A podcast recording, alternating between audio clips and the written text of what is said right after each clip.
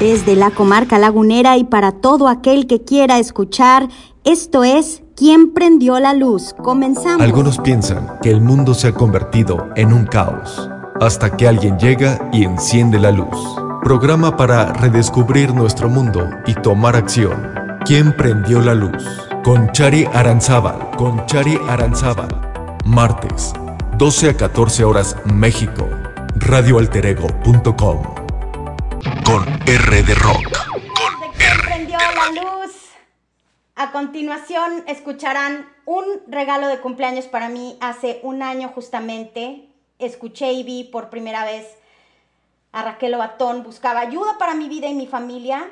Lo que escuché de ella explotó mi cabeza y lo que vino después cambió mi vida. Es para mí un honor recibir en quien prendió la luz a Raquel Obatón. ¿Cómo estás, Raquel? Ay, no, Chari, para mí es un honor, me siento tan halagada de ser el regalo de cumpleaños, o sea, no, no puedo de la emoción y de verdad el agradecimiento porque ver eh, lo que has hecho en este año, a dónde has llegado, las formas en que has transmitido este mensaje me llena de amor, alegría, orgullo, emoción, no puedo, no puedo No, pues fue todo gracias a ti, pues la verdad, este, cuando uno recibe algo tan bueno, cuando, cuando uno tiene estas cosas, quieres compartirlo, quieres compartirlo. Y entonces por eso quería yo hacer este programa contigo para compartir con las personas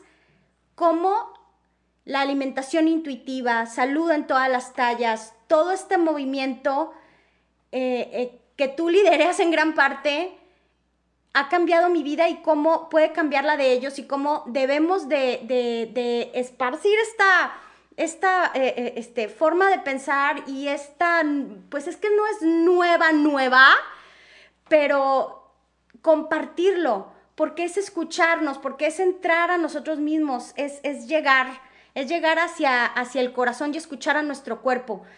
Raquel, ¿por qué después de haber sido una nutrióloga como cualquier otra, decides cambiarte al enfoque de salud en todas las tallas y alimentación intuitiva? Uy, una pregunta larga, eh, voy a tratar de, de condensar, pero bueno, mira, la verdad es que hoy que lo veo desde acá, me doy cuenta que ejercí mi profesión durante 20 años prácticamente sin cuestionarme nada. Es decir, asumiendo que todo lo que me habían enseñado en las aulas, todo lo que venía en los libros, era una verdad absoluta e incuestionable, puesto que era ciencia.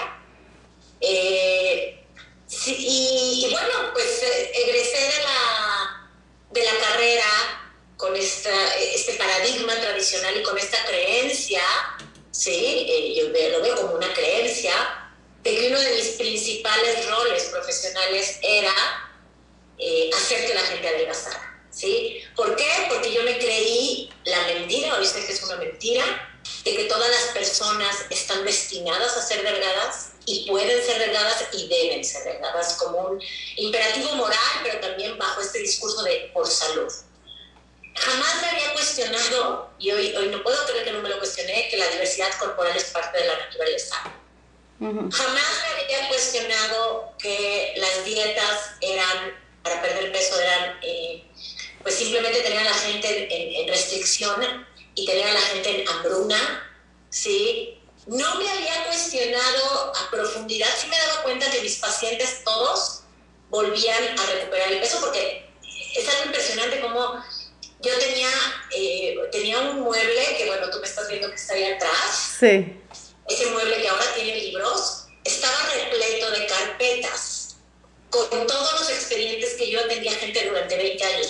Hace dos años los tiré, o tres años apenas los tiré a la basura, pero estaban los expedientes. ¿Por qué los guardaba yo a papel? No había todavía este asunto digital.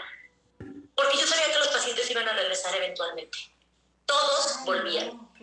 Sí, claro. Entonces volvían después de tres, cinco años, yo agarraba estas carpetas por, por abecedario, buscaba y entonces decíamos, mira, ya volviste a subir todo el peso.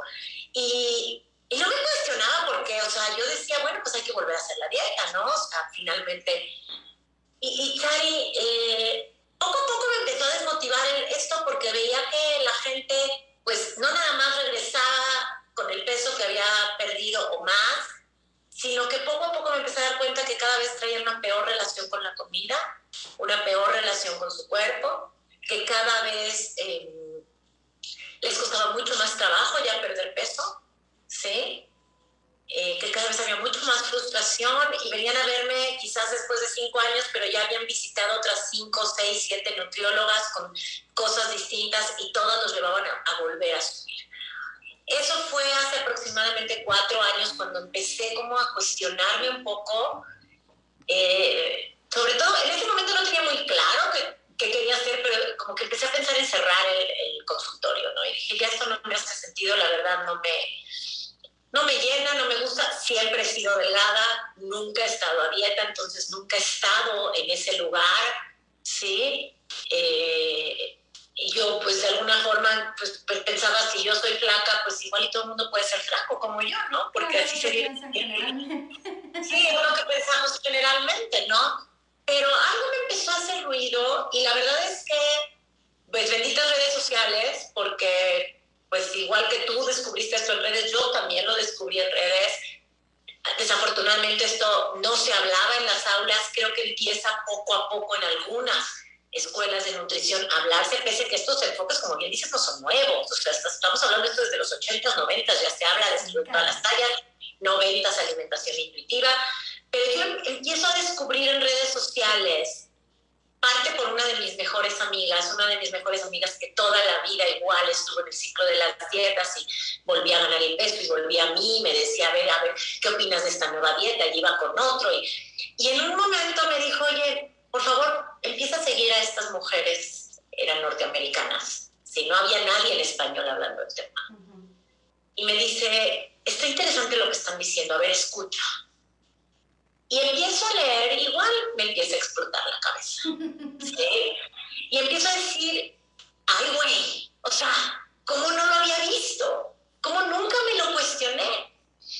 Y en este camino, en este research, eh, me encuentro un día casualmente, casualmente nos conocíamos de vista nada más, de hola y hola. En una cena me encuentro a Ilana Boroboy y empezamos a platicar y resulta que las dos estamos en este mismo momento casualmente, como cuestionándonos. Y ahí Lana me dijo que iba a tomar un curso de Mindful Eating. Yo ni sabía que era Mindful Eating. Me dice, pues vente. Y le dije, pues órale, vamos a ver de qué se trata, ¿no? Yo pensé que era la nueva dieta, ¿no? También. sí, pues ya acostumbradas, ¿verdad? La que sí, vamos a, ver, vamos a ver de qué se trata. Y resulta que llego al, llegamos al curso Lana y yo, y la otra integrante era Gina Salame. ¿Sí? Y habían dos más que no eran nutriólogas, que eran civiles eh, regulares que iban a ver de qué se trataba esto. Y bueno, resulta que ahí nos encontramos las tres. Y bueno, empezamos a andar el camino también juntas, que eso es maravilloso. Y de ahí, pues nada, ya sabes cómo es esto, te empiezas a meter, te empiezas a meter, descubro que hay una certificación en Portland, en Body Trust, confianza corporal, cuando llego al sitio web de estas dos mujeres, me explota la cabeza también. Oigo un podcast de ellas y digo, Dios mío, yo quiero esto. Y pues nada, me inscribo a la certificación eh, con Ilana, Ilana se inscribió conmigo, nos vamos a Portland, eh, hacemos todo este trabajo. Y bueno, ya todo lo demás es esta revolución que empieza a darse, ¿no? Yo hace tres años y medio ni siquiera tenía Instagram, no sabía usarlo. Y, empieza, esto explotó, explotó. Eh, y te digo, creo que de alguna forma lo que pasó en mí es que de manera inmediata me hizo sentido. O sea, no es que es así, es que es sumamente lógico. Sí, sí, sí, sí. Sí, sí, sí, porque hay gente que no, hay gente que hay resistencia y dice, no, no lo creo, necesito leer, necesito que me convenzas. A mí nadie me tuvo que convencer, o sea, empecé a leer y dije, todo esto me hace todo el sentido de lo que he vivido estos 20 años como nutrióloga tradicional. Entonces, eh, obviamente sí leí también los libros y sí leí también los artículos, pero no, no en un modo de no lo creo, necesito que me convenzan, sino nada más de ponerle nombre a todo esto que yo intuía y había sentido, ¿no? Muy bien. Y entonces llegas a, a este concepto, alimentación intuitiva. ¿Qué es la alimentación intuitiva? Sí, te digo, al principio no entendía yo ni muy bien cómo se acomodaba todo esto, ¿no? Porque digo que yo empecé con alimentación consciente, que era mindful eating, de pronto empiezo a escuchar que hay otra cosa que se llama alimentación intuitiva, después empiezo a escuchar que hay algo que se llama salud en todas las áreas y no entiendo en el momento cómo están muy muy bien cómo están conectados. Y voy a dar la explicación para los que nos escuchen, porque probablemente la gente no lo entiende. Entonces, salud en todas las tallas es más una filosofía. Es un, eh, pues de cierta manera, un movimiento político basado en ciencia, pero también es político. Pero basado en ciencia, que quede bien claro. En ciencia y liderado, liderado básicamente por profesionales de salud. Somos profesionales de salud, o sea, basados en ciencia y hay investigación. Entonces, salud en todas las tallas se ve como un paraguas, ¿sí? Es una filosofía que protege a la gente de la cultura de dietas, de la gordofobia, ¿sí? Tiene estos principios que lo que hacen es tratar de retar a la cultura de dietas, hablar de diversidad corporal, hablar del derecho a comer con placer, hablar del de el, derecho a una, a una atención en salud respetuosa para todas las personas, ¿sí? pero es más un asunto más filosófico, ideológico, basado en ciencia, ¿sí? Y hay modelos de alimentación que trabajan bajo la filosofía de salud en todas las tallas. Uno de estos modelos es alimentación intuitiva. Ah, okay, Otro es mindful eating o alimentación consciente, que también se puede trabajar bajo esta filosofía. Y hay otros más, ¿no? Hay una este, nutrióloga australiana, por ejemplo, que tiene otro modelo que aquí tengo hecho el, el non-diet approach, es otro, otro modelo. Son parecidos, básicamente todos lo que intentan es reclamar eh, el derecho a que todas las personas se alimenten lo suficiente, con placer, sin restricción y respetando sobre todo la diversidad corporal. Entonces, bueno, yo un poco hecho estos modelos y el que más me seduce o más me hace se acomoda, me hace clic y se acomoda a mi forma de ser es la alimentación intuitiva. Yo soy como más de estructura, más de... Entonces, la alimentación intuitiva tiene principios, tiene pasos a seguir y me hace, a mí como nutriólogo se me hizo como el modelo con el que yo podría trabajar con mis pacientes. Entonces, empiezo a estudiar sobre alimentación intuitiva, tomo un curso con Evelyn Friboli, que es quien lo... Quien escribió el libro junto con con el Red, ¿sí? Y, y, bueno, ya de ahí lo incorporo a mi práctica profesional, ¿no? Ok. Entonces, vamos hablando para que la gente vaya conociendo. A mí se me hizo súper interesante irnos explicando cada uno de los puntos de la alimentación intuitiva. Yo sé que podríamos estar horas, pero yo creo que en, en estos minutos que tenemos de programa nos aventamos de bolón ping-pong cada uno de los, de los puntos.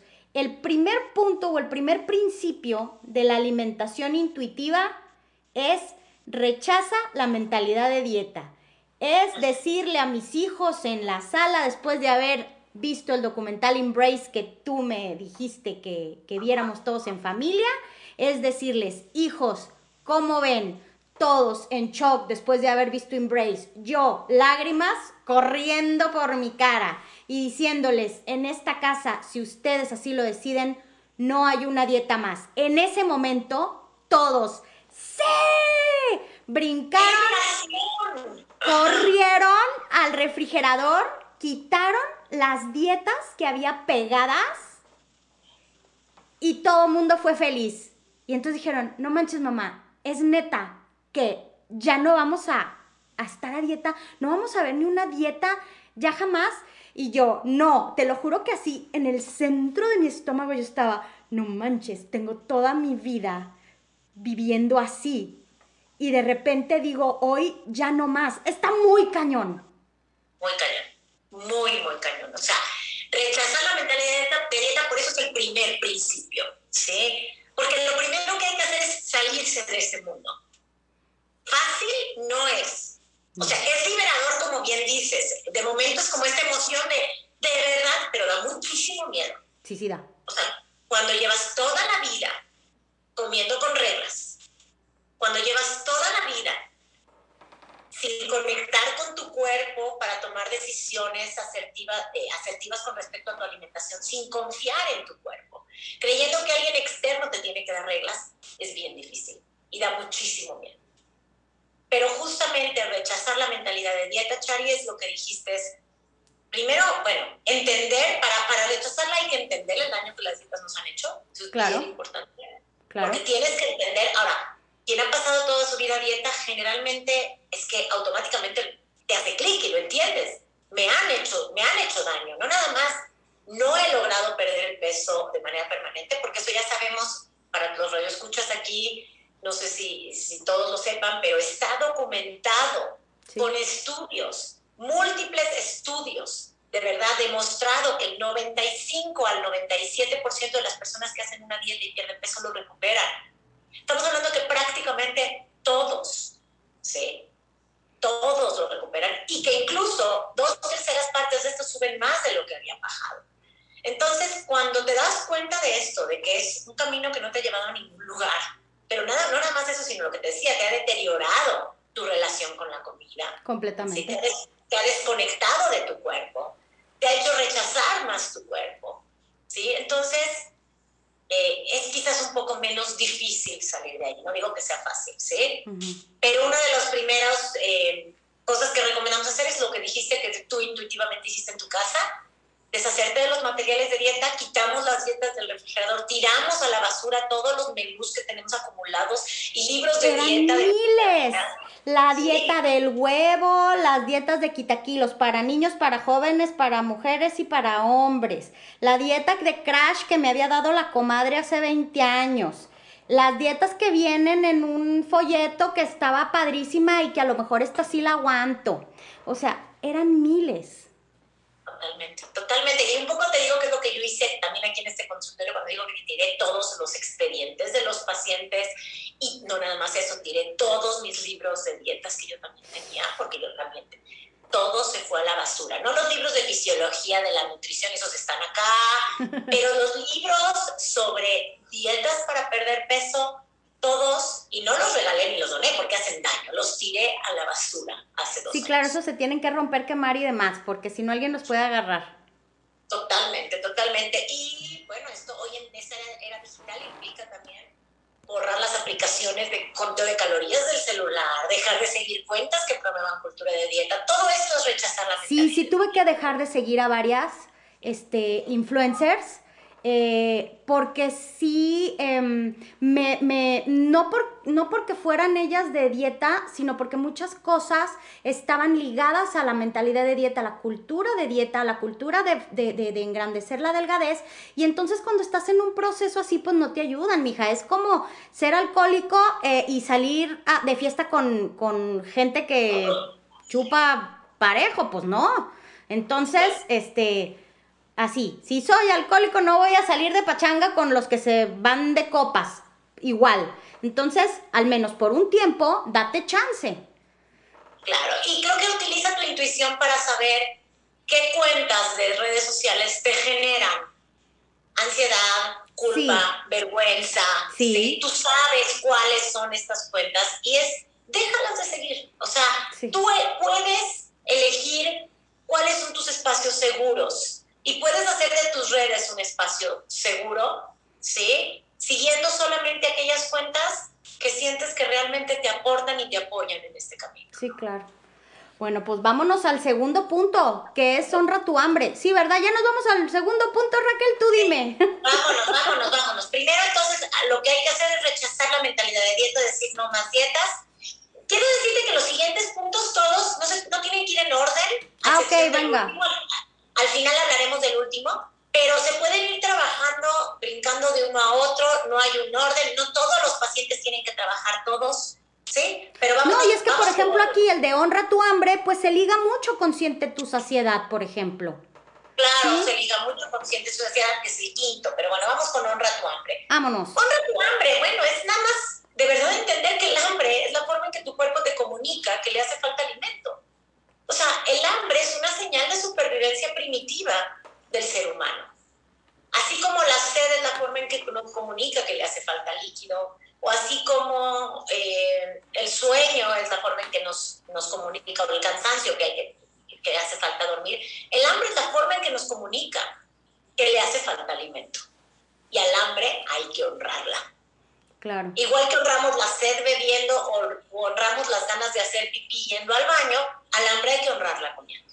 Sí, claro. Hay que, honrar tu, hay, que honrar tu necesidad de respirar, mija. O sea, es la misma, es una necesidad fisiológica. Si estás abajo del agua y de repente sales a la superficie, hay que jalar aire, no hay de otra. Hay que jalar, claro, claro, pero la cultura de dietas te enseñó a no nada más no honrarla, a negarla, a anularla, a desconfiar de ella, ¿sí? ¿Cuántas veces, Chari, no te dijeron, no, Chari, yo no creo que sea hambre, ha de ser sed, toma agua y se te quita? Como, es absurdo, o sea, nosotros sabemos cuándo es hambre y cuándo es sed, o por lo menos sabíamos, ¿sí? Y nos trajeron esta confusión, porque no nos, nos enseñaron a desconfiar de estas señales. Todos nacimos con nuestras señales de hambre y saciedad muy claras y muy definidas. Todos fuimos comedores intuitivos cuando nacimos. Ok. Sí. Ok, entonces honrar el hambre, si tienes hambre, come. Ahora, eso no quiere decir que solo puedas comer cuando tienes hambre. Eso es bien importante. Sí. También podemos comer cuando no tenemos hambre física, porque comer no, no es solamente un acto de supervivencia, también es un acto de conexión, de placer, de emoción, de recordar a tu abuela comiéndote esas milanesas que hacía tu abuela y dices, las disfruto y se me antojan y lo ves y dices, ay, qué padre, así como cocinaba mi nana o no sé. Totalmente. Y aquí, por ejemplo, ya no me voy a poder meter porque no nos va a dar tiempo, pero mindful eating o alimentación consciente habla de diferentes tipos de hambre y hay que honrarlas todas. No es nada más el hambre física.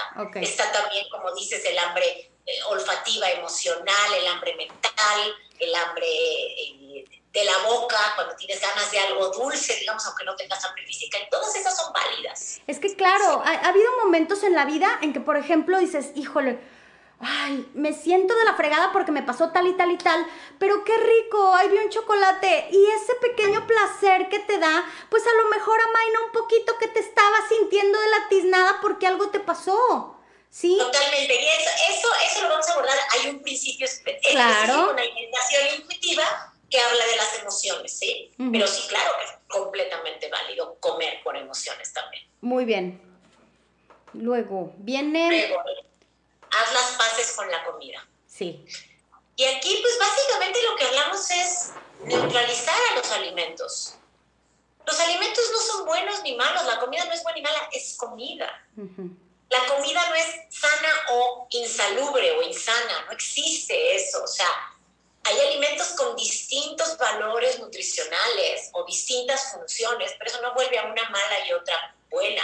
La cultura de dietas ha sido tremendamente em, eh, violenta en este sentido o... ¿Es healthy o es limpio? Sí, es dicotómica, binaria. Solamente hay dos opciones, o es bueno o es malo.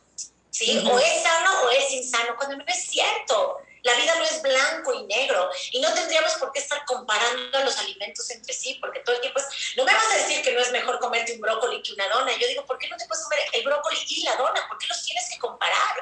¿Sí? ¿Por qué decir que los alimentos son basura? ¿Por qué decir llamarles basura cuando es comida, no? ¿Sí? Entonces, hacer las paces es hacer las paces con toda la comida. Entender que la comida, aparte, bien importante, no tiene valor moral. No eres mejor persona por comerte la ensalada que por comerte la hamburguesa o la dona, ¿sí? Porque hoy pareciera que da una superioridad moral a aquellos que comen, toman su jugo verde y sus ensaladas con quinoa y no sé cuántas cosas, que no tengo nada en contra de estos productos, pero eso no da superioridad moral, ¿sí? Si te quieres comer esa ensalada con quinoa, que, lo, que cómetela perfecto porque lo disfrutas y porque lo quieres, pero no vengas a decirle al mundo que ahora eres una mejor versión porque comes eso. Yo siempre me sentí inferior porque no me gustan las verduras. Ahora ya las como porque las he aprendido a comer, porque me obligaron, porque siempre me metieron en la cabeza que las tenía que comer, porque sé que son buenas para mí y que las tengo que comer, pero siempre me sentí mal porque de niña no me gustaban y a las demás niñas sí les gustaban las verduras. Entonces yo siempre me sentí mal por eso. Ve qué fuerte, que una niña se sienta eh, inferior, lo que dijiste, por no comer verduras. ¿De verdad? ¿Queremos que una niña se sienta inferior por no comer verduras. No, y te condenaban porque me decían, híjole, mijita, es que aprende a comer verduras porque vas a sufrir. Aprende a comer verduras porque vas a sufrir, porque no vas a estar este, sana, porque no tienes los suficientes nutrientes para poder estar fuerte. Y yo decía, ¿y por qué mis amigas que comen zanahorias y jícamas sí se desmayan en el himno cuando están en el saludo a la bandera y yo no? O sea, no entiendo. Claro, no vamos a decir que las verduras no sean buenas, claro que son buenas, pero reducir la salud a comer verduras es tremendamente simplista. Sí, o sea, es que mi cuerpo fue tan sabio que supo agarrar las vitaminas, minerales, lo que yo necesitaba, que yo no comía de las, de las verduras que todo el mundo comía, las agarraba yo de otro lado. Y nunca tuve problemas.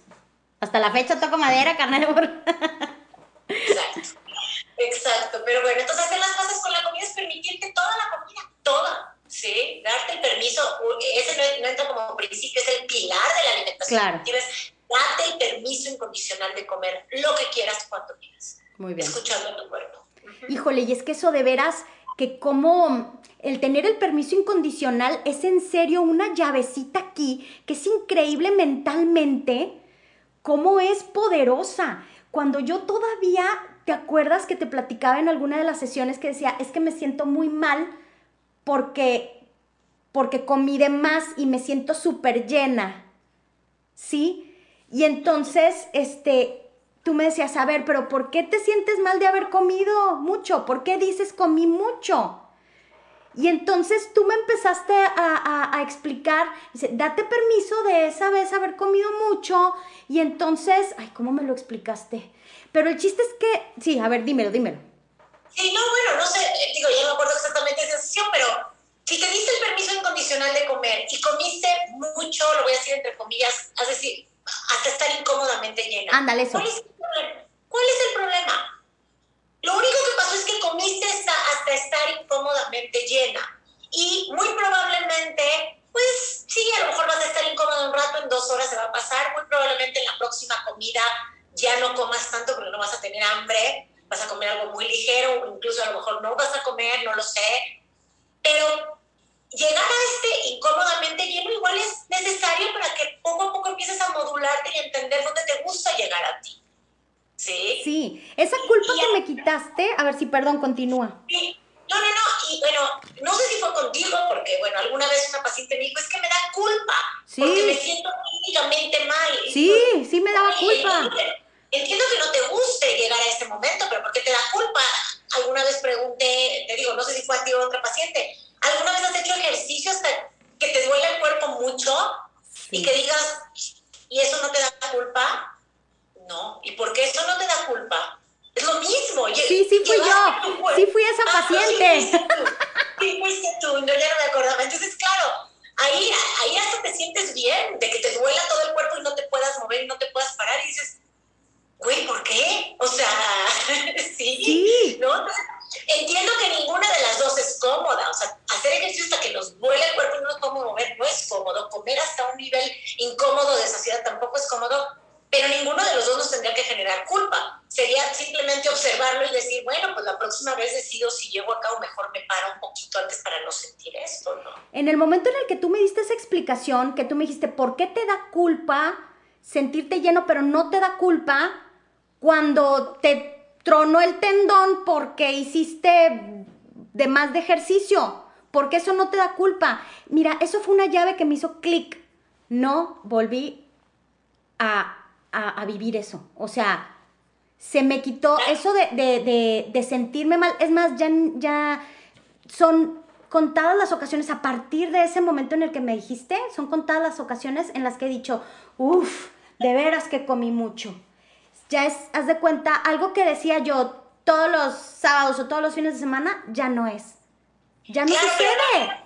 Claro, y eso también tiene que ver, Chari, con lo mismo, con que te has dado el permiso incondicional de comer y sabes que la comida está ahí siempre. Sí. Y que no tienes que aprovechar cada sábado y domingo para comer todo lo que puedas porque el lunes empiezas dieta. Sino ahora ya sabes que ni el lunes, ni el martes, ni el jueves, ni nunca más vas a empezar dieta. Que ese mismo tamal o taco, lo que sea que estás comiendo el fin de semana, lo puedes comer el martes, el miércoles, cuando quieras. ¿sí? No tienes que aprovechar y entonces eso hace que, que claro, no, no, queremos llegar a esos niveles de incomodidad física todos los días, ¿sí? porque no. son placenteros. Pero es que sí es increíble cómo es un chip que te va quedando y, y, está, y está en la mente. ¿Le seguimos con el, con el que sigue? Sí, Cuatro. Ahí viene. Desafía la policía alimentaria. Ándele. Esa mera, esa mera, esa, esa policía que yo, eh, yo digo que hay dos tipos de policía alimentaria, la interna y la externa. Sí. la interna eh, quizás es la más cañona.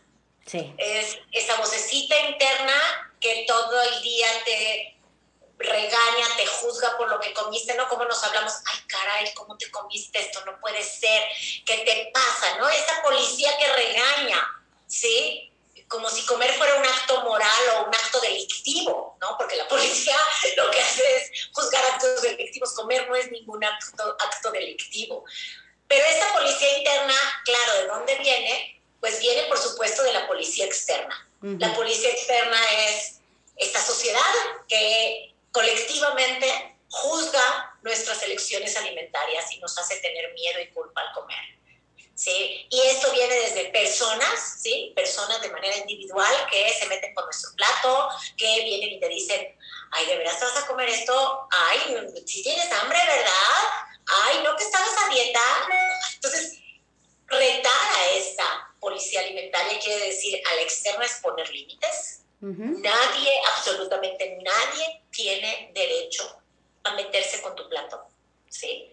Y no nada más poner límites con las personas, sino entender estos mensajes de policía alimentaria que hay en el exterior, como por todos lados está, eh, están los mensajes, ¿no? Cuando te venden un alimento que se llama alimento sin culpa, dices, ay, güey, ¿qué quiere decir que lo demás ¿Qué quiere decir que este me lo coma sin culpa y el otro con culpa? O sea, esa policía alimentaria está en la industria alimentaria, está en el marketing, está en todos lados, ¿no? Y retar a la externa y también retar a la interna. Cuando aparezca esta voz interna, como bien dices, que te generaba culpa al llenarte, cuestionarte, ¿por qué me debería, o sea, ¿por qué me debería dar culpa llenarme hasta un nivel incómodo o comer este alimento? No estoy haciendo nada malo, ¿sí? Y poco a poco poco a poco esa policía, y aquí tú me dirás, Charlie, si ha sido tu caso, empieza a volverse más débil. Te voy a decir algo que no te había platicado ni en alguna sesión, ni, ni lo había comentado en redes.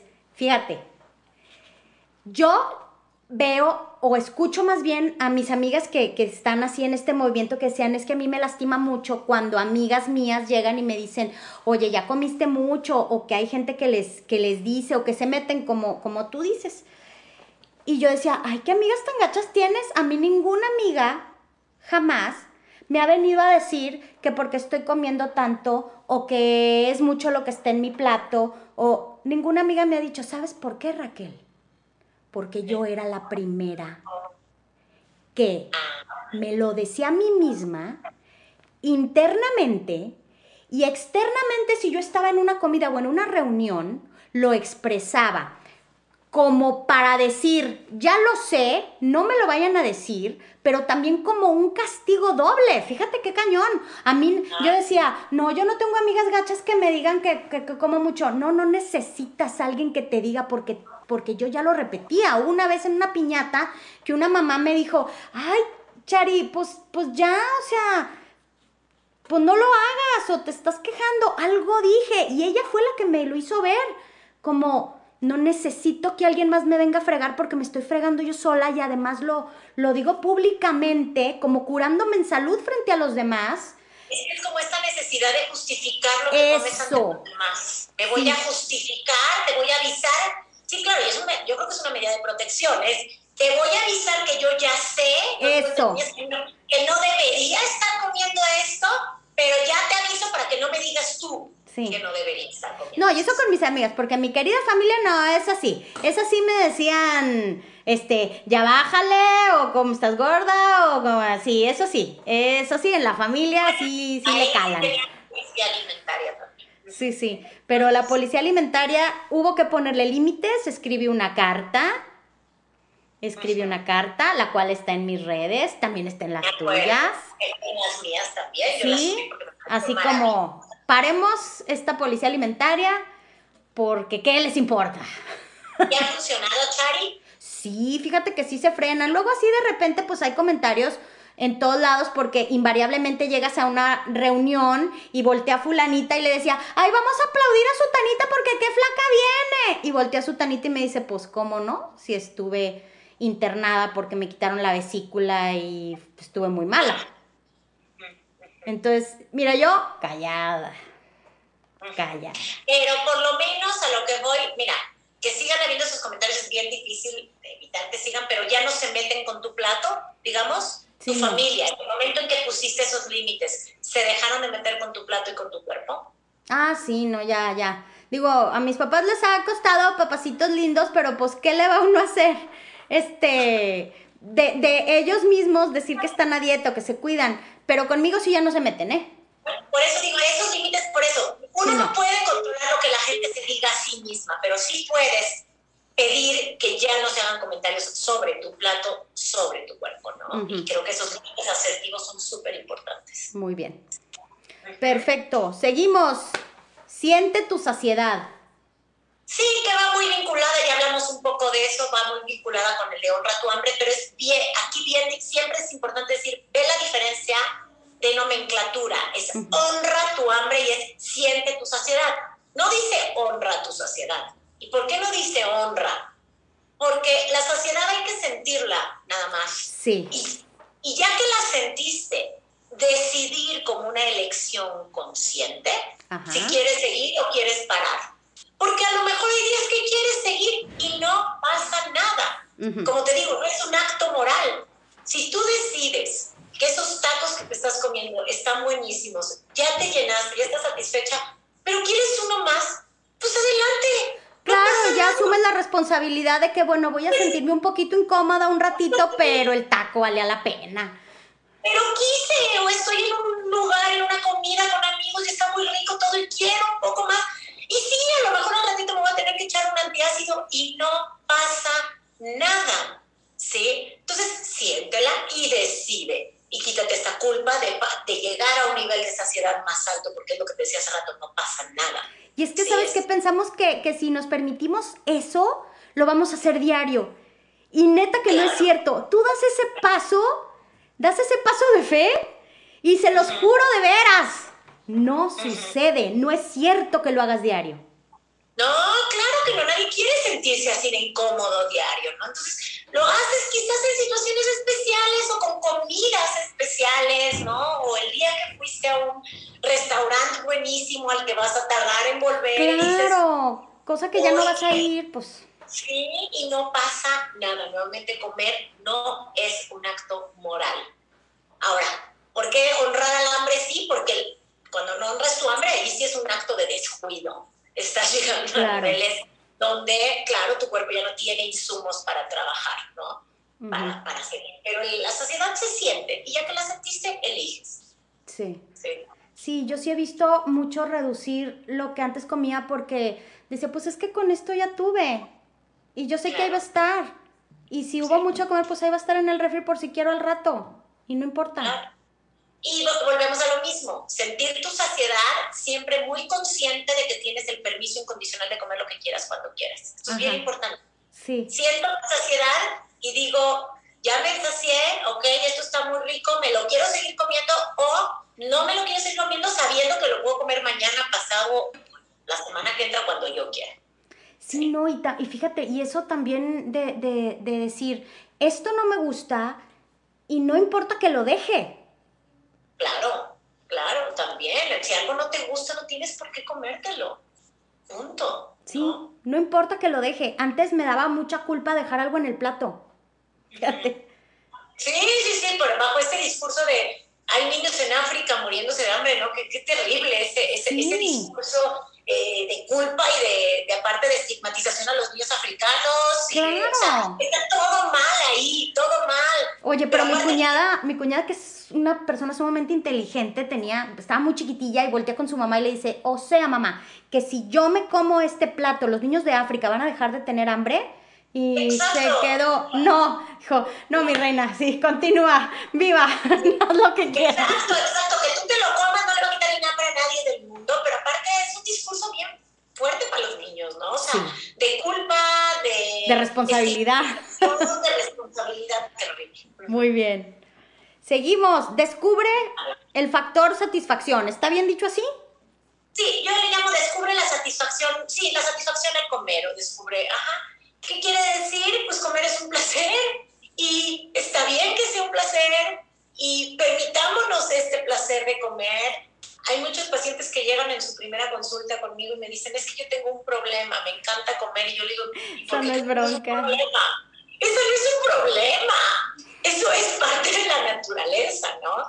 Entonces, descubrir la satisfacción al comer, aquí también involucramos conceptos de alimentación consciente o mindful eating, que es tratar de comer con atención plena, disfrutando el alimento, poniendo atención a su olor, a su temperatura, a su color, al sabor, de preferencia en un ambiente placentero, ¿sí? presente en mi cuerpo y presente en la comida.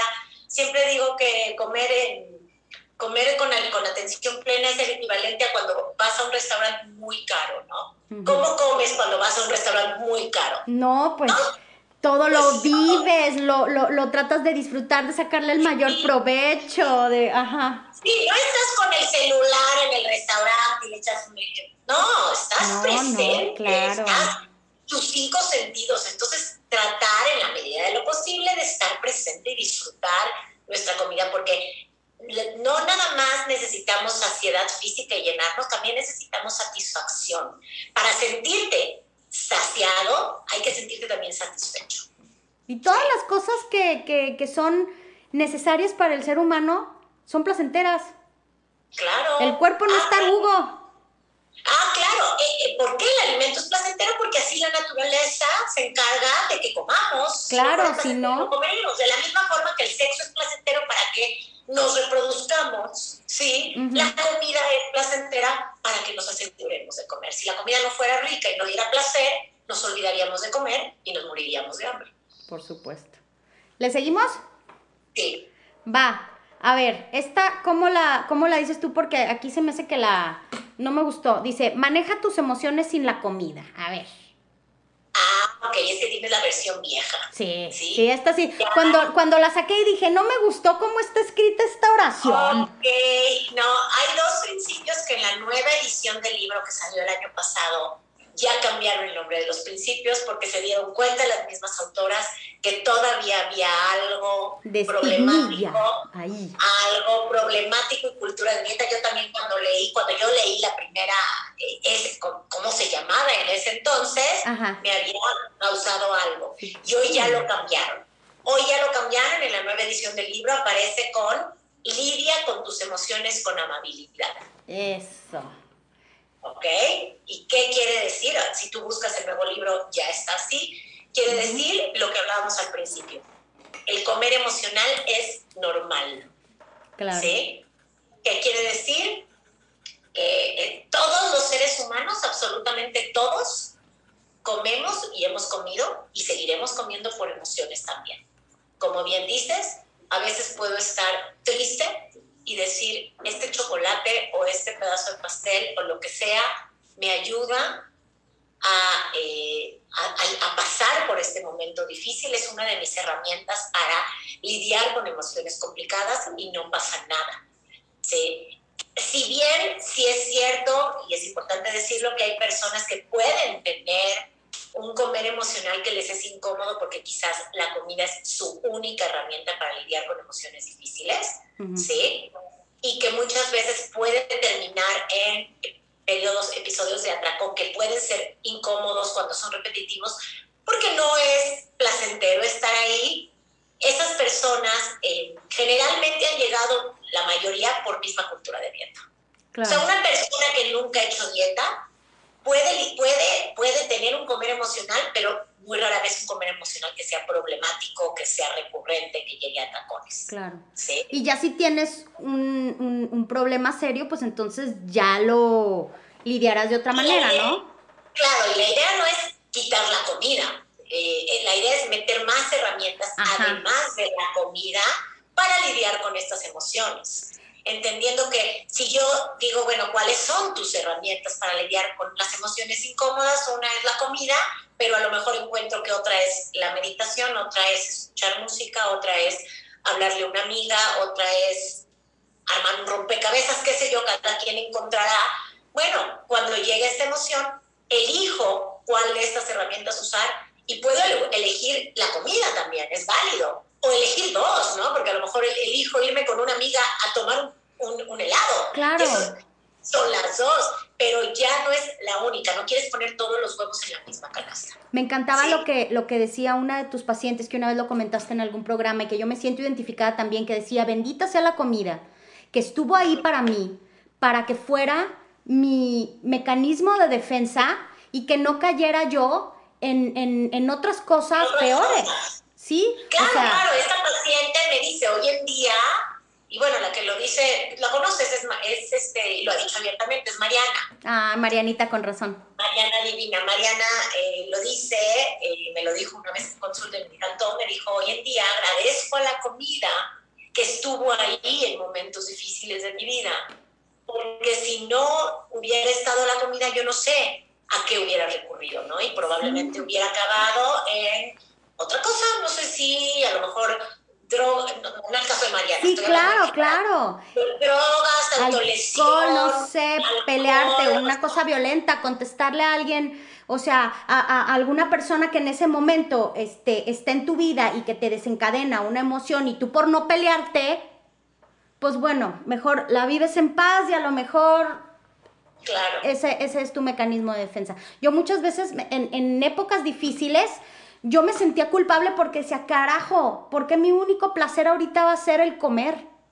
Porque es en lo único en lo que yo me puedo estar sintiendo bien, porque era una temporada de mi vida en la que sí, caray, lo único en lo que e, en lo que yo sentía este satisfacción o placer o que me sentía gusto era, era comiendo o hacer una o hacer comida rica el, lo el único a lo mejor eh, eh, este premio o cosa placentera que yo le podía ofrecer a mi familia era una comida rica. Entonces, me, y me sentía culpable por eso.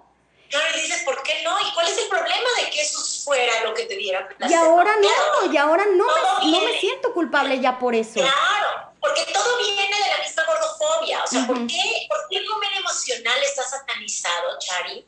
¿Por qué? Porque claro, lo que nos hacen creer es que lo peor que te puede pasar en esta vida es engordar y que si comes emocionalmente vas a engordar y engordar sin parar.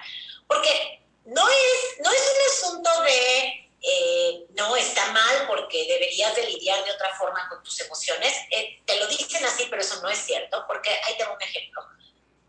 El comer emocional está tremendamente juzgado desde muchas áreas, muchos, muchos profesionales de la salud mental, psicólogos, no, es que no, no está bien y, mucha gente colectivamente juzga el comer emocional porque no, deberías de afrontar tus emociones de otra manera.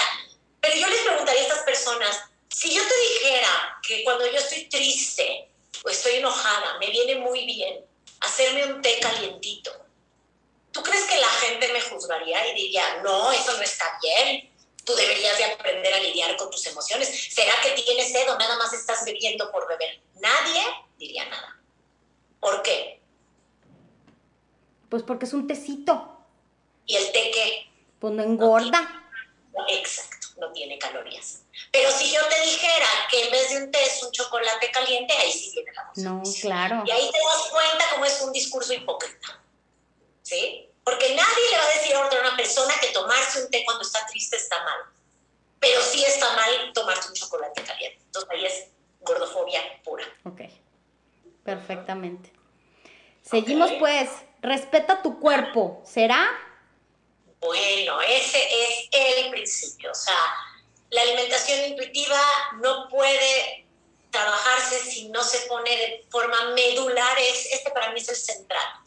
¿sí? Si no entendemos que no tenemos ni la capacidad ni, eh, ni tendríamos la obligación de modificar nuestro cuerpo a nuestro gusto. Si aprendemos a desafiar estos mensajes eh, de una cultura que nos ha hecho creer que nuestro cuerpo debe verse de cierta manera. ¿sí? Si no aceptamos nuestro cuerpo y lo respetamos, va a ser muy difícil que sanemos la relación con la comida. Es la parte más difícil para muchas personas, la más difícil, porque si bien la salud, la relación con la comida se nos deterioró, fue justamente porque nos hicieron sentir que nuestros cuerpos eran inadecuados. Entonces, hacer las paces con el cuerpo es requisito fundamental para poder hacer las paces con la comida.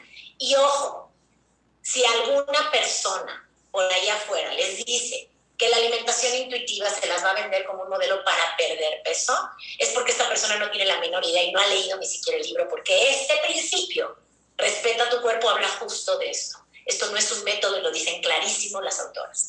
No es un método para perder peso. No es un método para controlar tu cuerpo. ¿Sí? Hay que hacer las paces, quiere decir eh, aceptar el cuerpo que tengo, Eh, ¿Y por qué se dice respetar? Porque no es necesariamente lograr que te guste. Ojalá te pueda gustar, pero si no te gusta, no importa.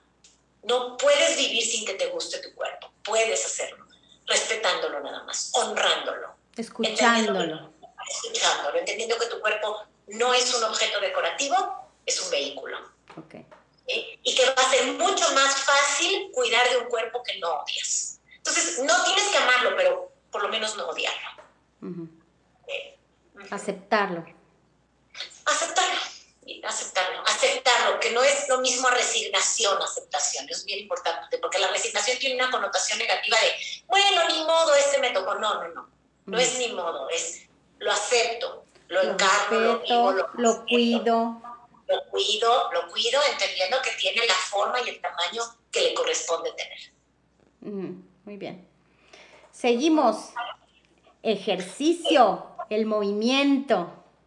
La diferencia. claro, ese es el otro que le cambiaron el nombre porque antes se llamaba ejercicio para sentir la diferencia y hoy en día se llama movimiento para sentir la diferencia porque el término ejercicio desgraciadamente sí es que ya se lo apropió la cultura de dieta que se lo apropió la cultura de dieta entonces le tratamos de llamar mejor movimiento placentero ¿sí? Para desvincularlo de la cultura de dieta y es entender que mover nuestro cuerpo, claro que es bueno, claro que es recomendable, claro que mejora nuestra salud física, mental, emocional, social, ¿sí? Pero no necesariamente nos hace perder peso, esa es la cosa.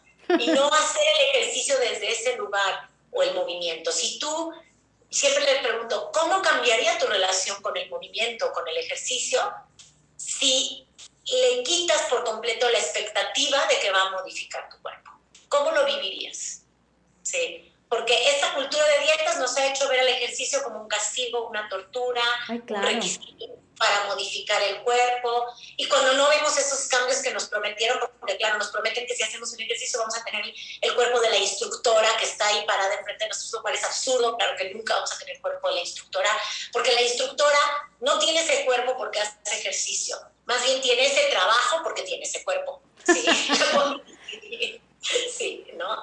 Entonces, cuando entendemos que el movimiento nos da placer, nos da fuerza, nos da resistencia, nos mejora la salud emocional, física, nos ayuda a liberar el estrés y lo hacemos desde ese lugar, va a ser mucho más fácil engancharnos con este movimiento y, y sostenerlo en el largo plazo que si lo vemos como este método o esta tortura para modificar nuestro cuerpo.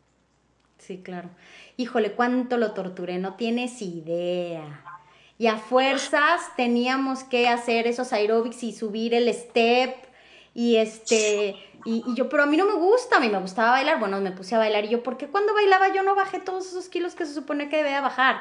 o ¿por qué hace 10 años que llegué a correr 4 kilómetros eh, este o trotaba yo diario tres kilómetros y medio diario y no bajé ni un gramo.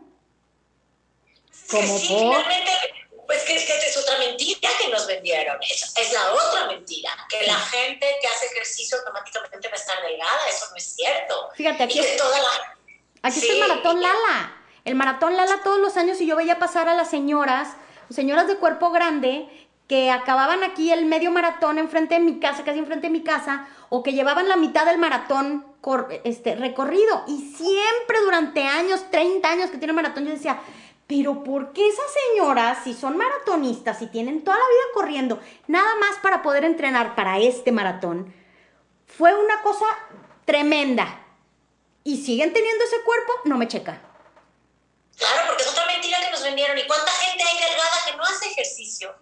Sí. ¿No? También, o sea, es, es absurdo. Entonces es liberarte de esto y, y entender que, que, también ahí, como te digo, nos vendieron una mentira y que el movimiento es, puede llegar a ser placentero y que no tendrías por qué hacer nada que no te guste hacer. Y siempre así como le, te digo, date el permiso incondicional de comer, también date el permiso, permiso incondicional de no hacer ejercicio si no lo quieres hacer ahorita y si lo odias.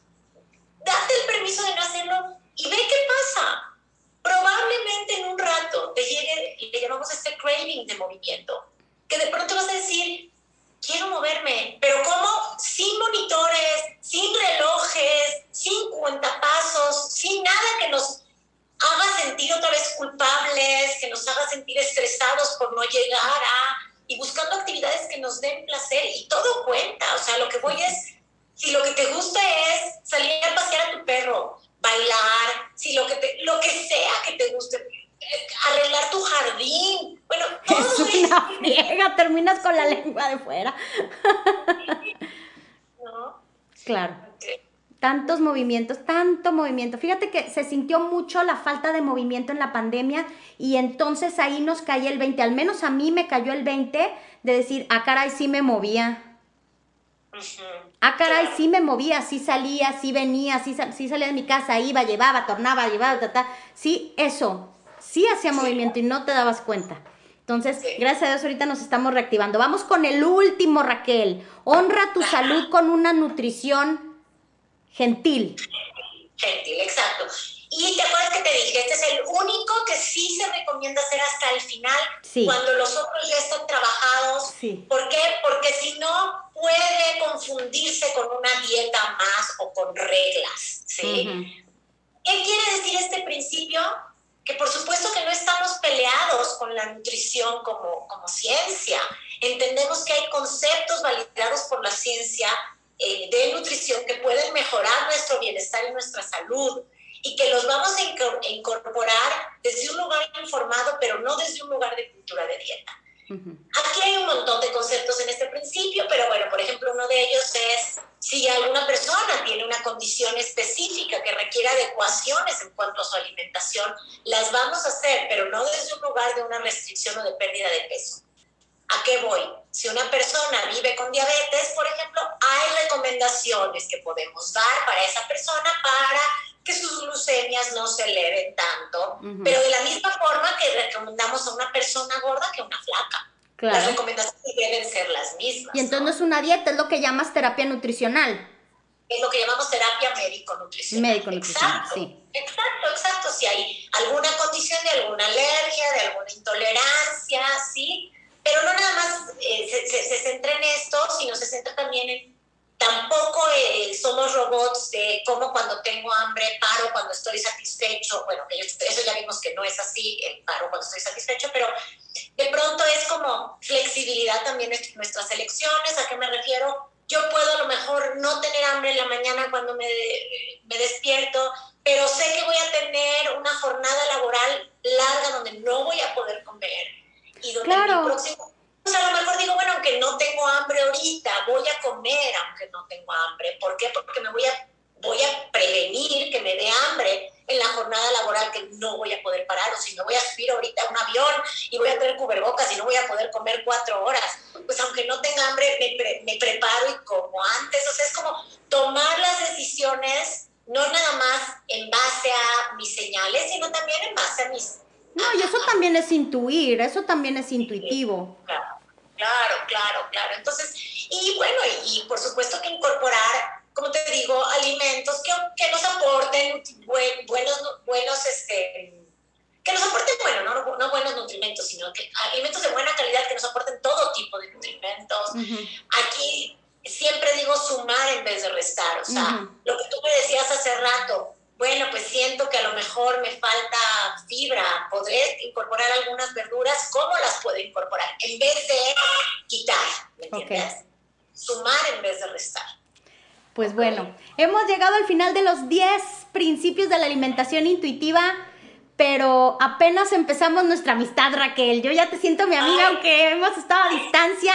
Te debo este cambio de vida te debo la felicidad actual de mi hija y tú lo sabes, es otra niña, está feliz. Yo les recomiendo a todos los papás que nos escuchen, escuchen a su cuerpo, escuchen el cuerpo de sus hijos, sigan a Raquel en sus redes, eh, arroba Raquel Obatón, ¿cómo estás en...? Hay tanto que te... Arroba Raquel con una sola L. En Instagram. Arroba Raquel en Instagram o en Facebook, sí. Y este... Nutriológicas. Nutriológicas, ah, bueno, sí, aprovechemos para decir que si hay alguien interesado, interesada en formarse en este enfoque, junto con mis socias a las que mencioné, Ilana y Gina, tenemos una certificación. Unas genias.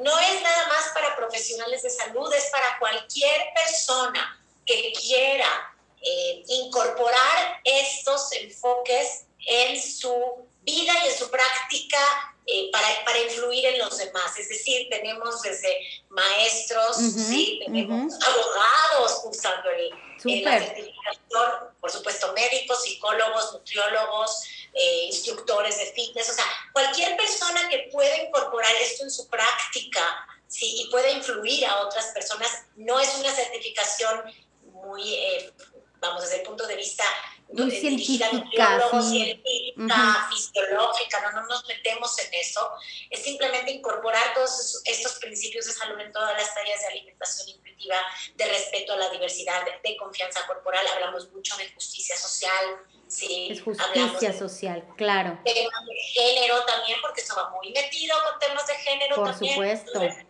si alguien está interesado, interesada, bueno, nos encantará tenerlos. Y Chari, bueno, te lo digo, este, ahí, eh, ah, ah, el otro día, ya nada más para cerrar, oía un podcast de una, una, una nutrióloga que estaba diciendo que cuando tratas de explicar esto nuevo a otras personas, te puedes topar con tres tipos de personas, ¿no? Unas son las no, o sea, las, hay personas que están negadas, no quieren oír de esto, automáticamente te van a refutar y te van a decir que estás fomentando la, entre comillas, obesidad, que estás siendo irresponsable, que eres un peligro para la sociedad, etc.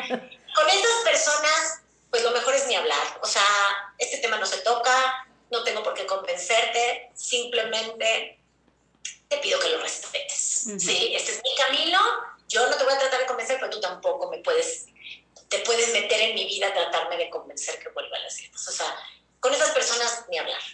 Están los que llamamos los tal vez, ¿sí? Que son los que, pues, les hace disonancia, sí, pero no, pero a veces, pero es que, este...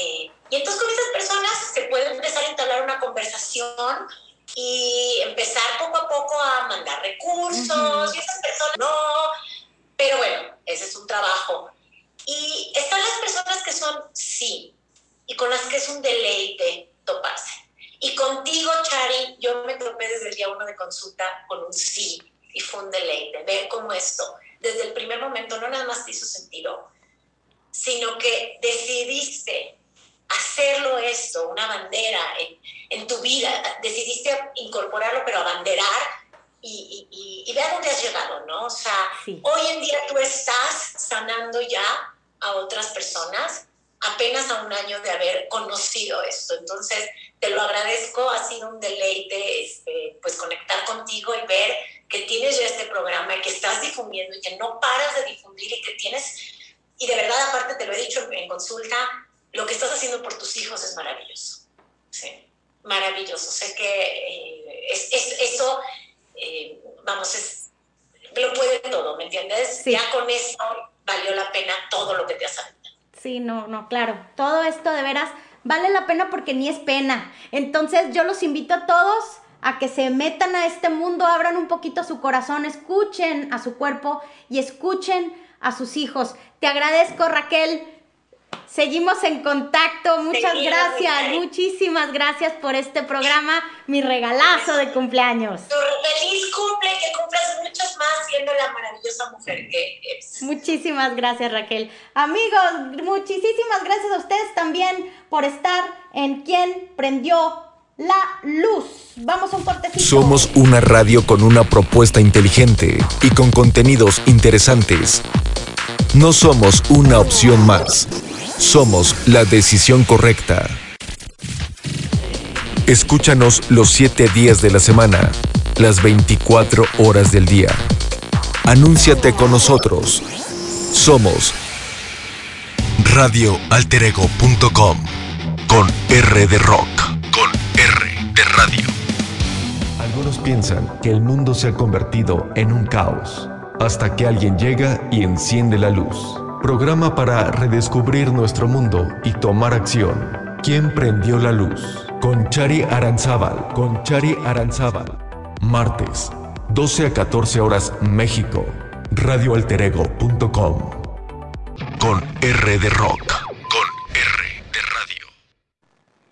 Gracias amigos, gracias por seguir sintonizando. ¿Quién prendió la luz? Estamos transmitiendo por radioalterego.com. Soy Chari Aranzábal y estamos desde la comarca lagunera para el mundo. Hoy un día muy especial con invitadas increíbles.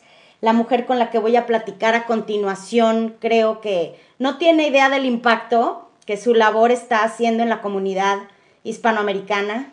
La conocí el día que tomé valor y entré a las jornadas sobre gordofobia y violencia estética contra la mujer, un congreso de profesionales de, la que ella es organizadora, fundadora.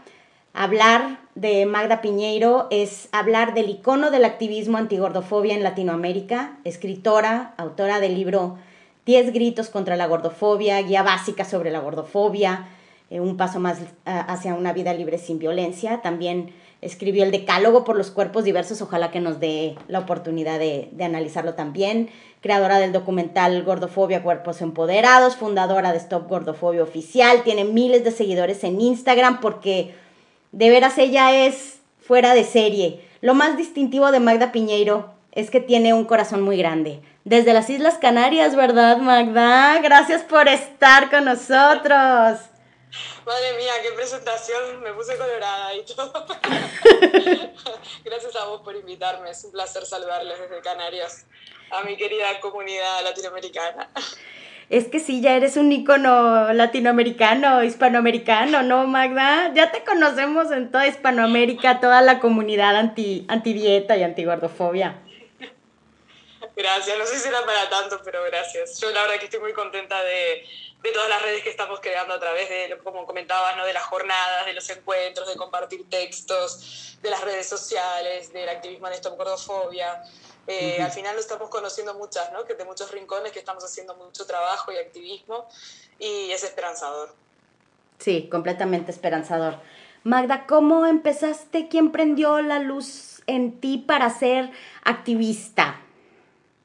De esto? Para ser activista de, esto, de esto, sí, bueno. Eh, a mí se me prendió la luz en, eh, un día hablando con un amigo, con un amigo gordo.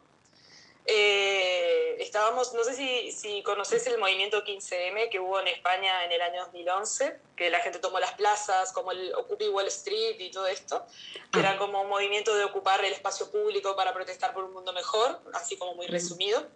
Entonces, este, un día, pues, en, en, el contexto de, ese, de, esa ocupación de la plaza, digamos, estábamos hablando con un amigo de cómo en estos momentos como de mucha efervescencia política y que nosotros también veníamos de hacer activismos, ¿no? Pero de otro tipo, nadie hablaba del cuerpo gordo, ¿no? Es decir, cómo los cuerpos gordos nosotros nos sentíamos discriminados, pero de eso no se hablaba yo, ¿por qué no se habla, ¿no? De, de, de, lo que nos pasa a nosotras, a las personas gordas. Y entonces ahí empezamos a rascar y empezamos a buscar este, información y todo estaba en inglés. Y nos, encontramos con la palabra fatfobia. Y la traducimos y dijimos, ah, pues en español es gordofobia, es esto. dijimos, y, ya. y a partir de ahí y a partir de ahí entramos esto gordofobia y a buscar y a investigar y a protestar. Y yo creo que un poco se encendió la luz en ese contexto no en el contexto pues un contexto como de mucho debate político sobre qué mundo queremos y, y que se nos despertó a nosotros pues queremos un mundo en el que no nos discriminen por tener el cuerpo que tenemos, ¿no? Y entonces, ¿habían ustedes encontrado en otra parte eh, eh, la palabra gordofobia o fueron ustedes los que la tradujeron? Cuando eh, empezaste a investigar, ¿no, no, encontrabas tú otra...? No, no, en ese momento no. Luego es verdad que con una compañera, con otra compañera de activismo de, que se llama la página de Orgullo Gordo, Ceci Weller, ella sí que hizo un rastreo de la palabra gordofobia y encontró dos artículos que un poco antes de que nosotras empezáramos con esto gordofobia ya habían utilizado esa palabra pero, pero nosotros no lo sabíamos. Nosotros, para nosotros fue una traducción del inglés nada más. Incluso, por ejemplo, ahora mismo en Argentina hay gente que discrepa con, con la palabra gordofobia y utilizan gordo-odio, que también es otra manera de, traducir fatfobia, que era la palabra que, que, encontramos en el mundo de habla inglesa. ¿no? Pero sí fuimos nosotras las que, las que tradujimos la palabra y empezamos con esto gordofobia y se empezó a hablar un poco de, de la palabra. ¿Qué es gordofobia? La hemos hablado en este, en este espacio, he tenido a varios profesionales de la salud platicando al respecto, pero quiero que tú me lo digas. Bueno, yo suelo definir la gordofobia eh, como la discriminación que sufrimos las personas gordas por el hecho de ser gordas, ¿no? Obviamente esto es extensivo a toda la sociedad en la medida en la que todo el mundo tiene miedo, pánico, pavor de terminar siendo gordas, ¿no? Pero nosotras, las personas gordas, somos las que, sobre las que recae realmente la, la gordofobia. Por lo tanto, para mí es muy, muy importante señalar eh, que el sujeto oprimido somos nosotras en este marco de, sistema de opresión, digamos. ¿no? Eh, la gordofobia además es una discriminación que es estructural y sistémica, esto significa que no hay un solo espacio donde las personas gordas no seamos discriminadas en nuestra vida, es decir, somos discriminadas en el empleo, en los centros educativos, en las relaciones sexoafectivas, en el mundo del, de la cultura, del deporte, ¿no? es decir, no hay un solo espacio al que yo acceda como gorda y no sea considerada gorda y entonces recaiga toda la gordofobia sobre mi cuerpo. Por eso decimos que es sistémico y es estructural. Sí, por supuesto. ¿Desde cuándo empezaste tú a sufrir esta gordofobia? ¿Desde niña? Sí.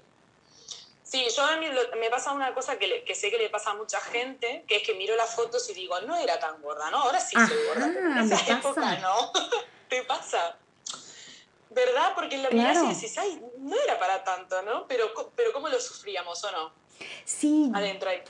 Y yo sí siento que era como mucha desesperación o poca paciencia de los papás, que ahora yo me identifico porque yo tengo tres hijos, que ahora ya son adolescentes. Pero sí siento que los papás, con esa influencia de toda la cultura eh, de dieta y de la cultura de la gordofobia, se les ha metido tanto el miedo que no tienen paciencia de ver crecer a sus hijos. O sea, no, y lo he, lo, lo he expresado tanto en este foro como en mi, en mi Instagram o lo que sea en mis redes. Y les digo, a ver, ¿por qué tienes paciencia de ver crecer una planta que no va a ser un árbol los primeros cinco años de vida o los primeros diez? ¿Por qué si tienes paciencia con el árbol, con la planta, y no tienes paciencia con tu hijo? ¿Cuál es tu urgencia de que llegue a tener ese cuerpo hegemónico o un cuerpo adulto. Totalmente. Sí, y además muchas veces también, como decías, presionados y presionadas, ¿no? Por, por también los propios médicos, porque cada vez que se pasa el pediatra o lo que sea, como la niña o el niño se pasen un poquito del peso que consideran que debería tener, pues ya está el machaque, ¿no? Es decir, a mi madre, por ejemplo, una doctora le decía que me pusiera dieta desde que yo tenía pues 8 o 9 años, ¿no? Que iba a ser obesa, que me tenía que poner a dieta y mi madre por suerte se negó se negó a ponerme a dieta, sí, porque decía que donde va una niña en pleno crecimiento a, restringirse la alimentación, que es una época en la que tienes que estar muy bien alimentada. Además, yo siempre comí de todo, siempre comí muy bien, en contra de lo que se dice de la gente gorda, ¿no? Entonces mi madre me miraba y decía que yo no sé qué, por qué engorda esta niña, pero es así, y, pero comer bien comía, ¿no? Entonces, claro, mm, ¿qué pasó? Pues que también siempre fui, yo salí un poco a la familia de mi padre, que son todo gente con espalda nadadora y muy alta y muy grande, y bueno, siempre fui la más alta de la clase, la más grande de la clase, ¿no? Y, y, yo creo que también todo esto significó gordofobia, ¿no? Que a veces no era tanto lo gorda que estaba, sino lo grandota de que siempre fui, porque siempre fui una persona muy grande. Y a partir, yo recuerdo, o sea, tengo recuerdos así como de ya tomar conciencia de ser gorda y de querer esconder y tapar mi cuerpo desde que tenía pues siete u ocho años, más o menos. Fíjate. Y toda la vida igual. Sí, sí, sí, igual yo, más o menos desde los Sí, esa misma edad. Fíjate que es muy curioso, ¿eh? Mucha gente, mucha gente de la que les, le preguntas es más o menos a esa edad. Y justamente es la edad en la que se ponen los niños gorditos para luego dar el estirón, como decimos en México. Pero pues, Exacto. en fin, así fue. ¿Qué fue primero, el ser activista o escribir 10 gritos contra la gordafobia? Eh, lo primero fue ser activista porque mm, siendo activista me di cuenta que me faltaban herramientas teóricas. Resulta que, por ejemplo, había gente que nos decía, no, si la gordofobia no sale en la Wikipedia o no hay libros sobre gordofobia, entonces la gordofobia no existe. Y entonces dije, ah, que tiene que haber libros, pues te voy a escribir un libro. Totalmente tú. Claro, tú te escribo un libro, tú quieres un libro, pues yo te escribo un libro, si necesitas justificar con un libro que existe la gordofobia. Porque claro, nosotros nos encontrábamos con, en esta gordofobia ahora mismo tenemos eh, más de 100.000 seguidores y seguidoras ya. Pero ya cuando empezó a ver 10.000 más o menos, cuando llegamos a las 10.000, yo ya dije, esto es global, o sea, esto nos pasa a todas las personas gordas, no es una excepción, esto existe, esto está pasando, lo que pasa es que nosotras nos habíamos callado durante tanto tiempo y habíamos llevado todo esto con un dolor y un silencio tan brutal que no sabíamos qué nos pasaba a todas, porque no hablábamos unas con otras. En el momento en que empezamos a hablar y nos empezamos a dar cuenta de que, de que efectivamente esto sucedía, dije, pero, por favor, ¿cómo alguien se atreve a negar esto? Y bueno, ahí fue como, ah, ¿que necesitas un libro? Pues yo voy a escribir un libro. Y me dediqué a investigar. Eh, yo estudié filosofía, o sea, hice la carrera de filosofía, luego hice el máster en estudios de género y políticas de igualdad, y los dos años de máster los dediqué a relacionar todo lo que estaba aprendiendo en género con la gordofobia. Y a partir de ahí salió mi primer libro. Y luego el segundo fue el de los diez gritos. Pero primero salió, es una investigación en la universidad. ¿Cómo se llamaba la investigación? Eh, Stop Gordofobia y las panzas subversas. Ah, claro, que también he escuchado acerca de eso. ese era el de la, la, investigación esta que dije, pues, que ¿quieres un libro teórico? Yo te voy a escribir un libro teórico. Los diez gritos es verdad que es un poco más divulgativos, un poco más eh, facilón para leer y demás, ¿no? Pero, pero el primero sí que era más, como más cuerpo teórico. Muy bien. ¿Sabes a mí que me gustó mucho? Bueno, no, primero vamos a, a preguntarte cómo iniciaste las jornadas, porque, lo, porque te iba a decir que lo que me gustó mucho fue las jornadas de gordofobia y, y varias de las, de las conferencias que se, que se dieron ahí, sobre todo la de Esther Pineda, que es precisamente el tema del que quiero que hablemos el día de hoy pero igual, ¿cómo se te ocurrió organizar las jornadas sobre gordofobia? Bueno, esto, esto fue, o sea, en parte la culpable es Kika Fumero, la directora del Instituto Canario de Igualdad, que también la habrás visto en, las jornadas, ¿no? Sí, sí. Eh, ella conocía mi trabajo, porque las dos somos de acá, de Canarias, y ella conocía mi trabajo desde hace tiempo, y me dijo un día, tenemos que hacer algo esto, este tema tiene que salir, esto no puede ser que no haya, porque me dijo, no hay nada, ¿no? Y yo le decía, no, es un tema que a veces en un encuentro feminista hay una mesa que se habla de esto, ¿no? O en un congreso hay una charla, pero nunca ha habido un espacio en el que se hable solo de este tema. Un espacio que sea para nosotras, para debatir realmente sobre gordofobia y violencia estética. Y entonces me dijo un día, me dice, me dice Kika, y si, no sé, armamos una charla, una jornada, algo, y yo le dije, por supuesto, ¿qué, ¿qué, voy a decir yo? Por supuesto. Y vamos, a los días tenía el, la programación diseñada, el proyecto diseñado, el encargo de ella fue cumplir a rajatabla. Yo creo que ha sido... Yo como directora de, de las jornadas, pero la idea, digamos, de, de empezar a darle un poco de cancha a esto fue esa, porque para mí es importante una cosa, estas son las primeras jornadas que se hacen a nivel institucional. En, a eso iba yo. España. Ahí está. Que en Latinoamérica, no, no, sé si hubo algo así, pero lo que sí hubo en Latinoamérica fueron encuentros gordos. Hubo uno en Colombia y después hubo dos eh, en, en, España, uno en Madrid y otro en Andalucía. Es decir, como que la gente gorda ya llevábamos tiempo queriendo juntarnos, y, pero esto fue a nivel institucional novedoso. Es que a mí se me hace increíble que gracias a que Kika Fumero está en el Instituto de, Igualdad de Canarias, se ha abierto mucho la puerta a todo esto. Sí, porque tú ves todo lo que hace el Igualdocan, por sí, el Instituto de, de, Igualdad de Canarias, y tú dices, válgame, yo no he visto en otros institutos tanto furor, en, en otras instancias gubernamentales tanta apertura y, tanta conciencia por estos temas de igualdad y de decir no a la discriminación. Y ellos lo han abierto completamente. Entonces, que, tenga ese, eh, ese valor gubernamental atrás, híjole, como que le da mucho empuje y también hizo que muchas de nosotras volteáramos a ver, a ver cómo esto está institucionalizado, vamos a ver de qué se trata. Y, al principio yo decía, pues, tomé el valor y me, y me metí a las jornadas, porque sí hay que tomar valor. Sí hay que tomar Totalmente. Hay que tomar valor. Hay que tomar valor para hacer activismo gordo, hay que tomar valor para tomar conciencia de toda esta discriminación. Hay que tomar valor para leer libros. Yo me acuerdo del primer libro sobre gordofobia que leí, que lo, o sea, lo, ponía de tal manera en el autobús para que nadie viera lo que estaba leyendo, porque yo sentía vergüenza.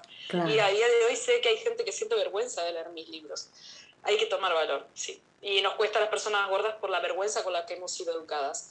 Y es cierto que el respaldo de la institución pública ha ayudado mucho, porque nunca habíamos tenido un respaldo de una institución. Y también ahí...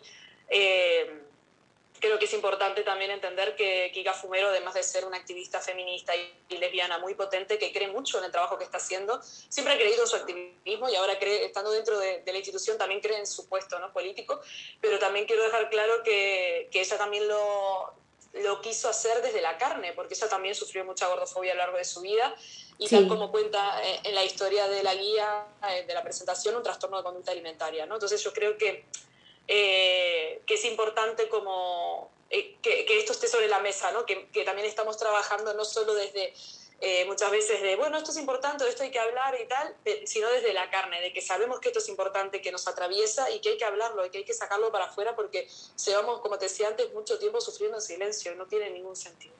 Sí, luego sabes que no me acuerdo dónde te escuché decir o también a lo mejor con, con Mónica, de Sanamente Mónica, de abrir espacios en los que se, en los que se discuta y se platique y se haga ver a la sociedad cuáles son los puntos en los que nos lastima, en qué puntos a nosotros se nos agrede porque no, eh, no lo ven. Y entonces es lo mismo como cuando empezó la, la lucha contra la homofobia, decirles, a ver, es que esto que hacen nos lastima, nos agrede, este, pero ustedes no lo saben. Entonces, si no lo saben, no lo pueden entender, no lo pueden asimilar. Si seguimos calladas, jamás se van a enterar.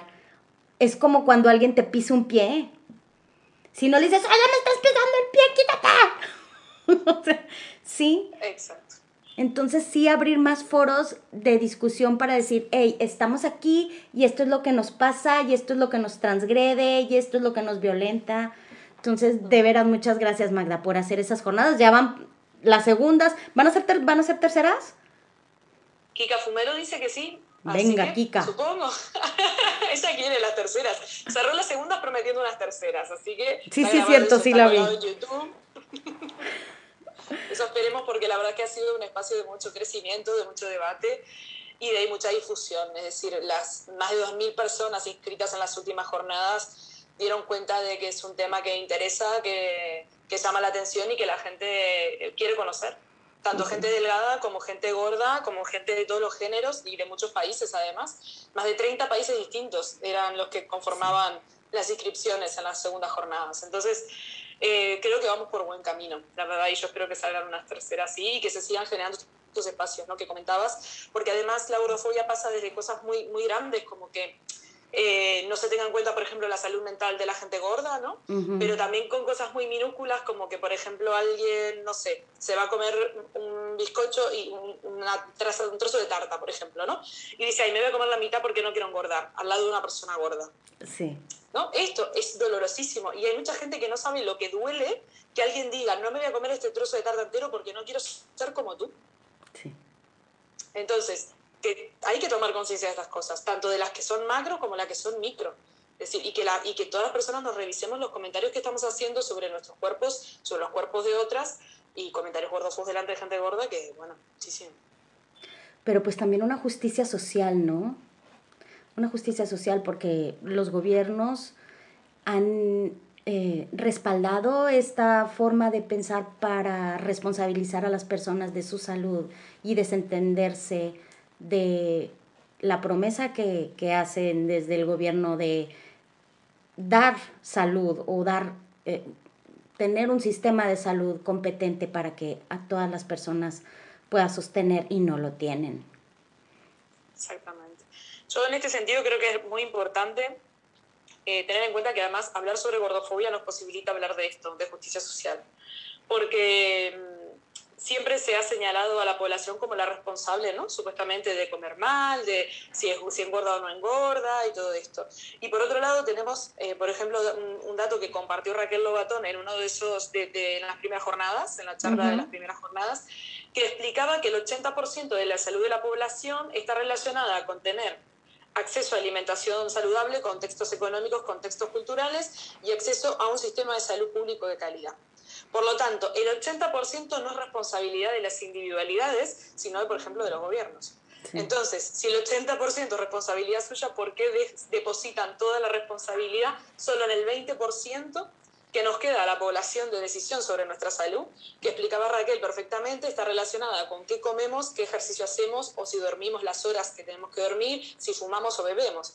Que aún así me pregunto, en el marco de ese 20%, ¿hasta dónde elegimos nosotras si tenemos tiempo para salir a correr o salir a hacer deporte o de ocio, de descanso correcto, ¿no? Es decir, estamos bastante limitadas y sin embargo somos las que recibimos el 100% de la culpa. Y esto, por supuesto, me parece una estrategia de, de lavarse las manos muy fácilmente. Ahora, esto en el contexto de todos los cuerpos gordos, sean de cualquier género. Pero yo quisiera que nos hablaras hoy específicamente de la violencia que esto implica contra la mujer en específico, porque la cuestión estética ha afectado muchísimo más a la mujer en el paso del tiempo. Herencia del patriarcado que todavía nos envuelve a todos. Pero cuando estuve viendo las primeras jornadas y que vi la mm, charla de Esther Pineda, escritora buenísima, escritora, escritora de Bellas para Morir y que nos dio toda esa explicación de, de, la violencia estética contra la mujer que tiene que ver con el racismo, que tiene que ver, bueno, con infinidad de cosas, es que verdaderamente se me salieron las lágrimas, Mata. Es, eh, la verdad que escuchar a Esther Pineda fue un lujo, o sea, a mí me encantó escucharla porque además es muy buena comunicadora, lo tiene todo ¿sabes? Como perfectamente enlazado y accesible a gente que haya estudiado, que no haya estudiado, ¿no? Es decir, yo tuve esa sensación de que como que para entender a, a Esther no era necesario tener un máster en nada, ¿no? Y, además como lo vimos cotidianamente era como, sí, sí, Cari, te entiendo todo perfectamente. Sí, ah, sí, yo también. Ah, sí, también. Ah, sí, yo también. Exactamente, justo. Entonces, claro, como que fue maravilloso. La verdad que para mí me encantó tenerla en, las jornadas y, aprendí muchísimo además de ella, ¿no? Eh, por supuesto, yo creo que, y además ella un poco lo, lo esbozó, ¿no? Eh, que la gordofobia forma parte de, esa presión sobre las mujeres, ¿no? Es decir, ahora mismo por herencia, herencia patriarcal, por supuesto, hay un canon estético, las mujeres tenemos que ser de una manera concreta y entre ellos pues eh, está el ser delgadas, el ser blancas, jóvenes, ¿no? este, más o menos altas, con algún tipo de curva de vez en cuando, pero con la piel tersa, sin celulitis, siempre maquilladas, perfectas, bien vestidas, en como tacones. Es decir, si, si uno cierra los ojos y, yo digo canon estético, todo el mundo se le viene a alguien a la cabeza o una forma concreta porque todas tenemos interiorizado ese canon y sabemos cuál es ese canon. ¿no? Y por supuesto ese canon es delgado, entonces automáticamente todas las gordas quedábamos fuera ¿no? Eh, de ese canon. Y blancas. y blancas, sí, sí, claro, por supuesto.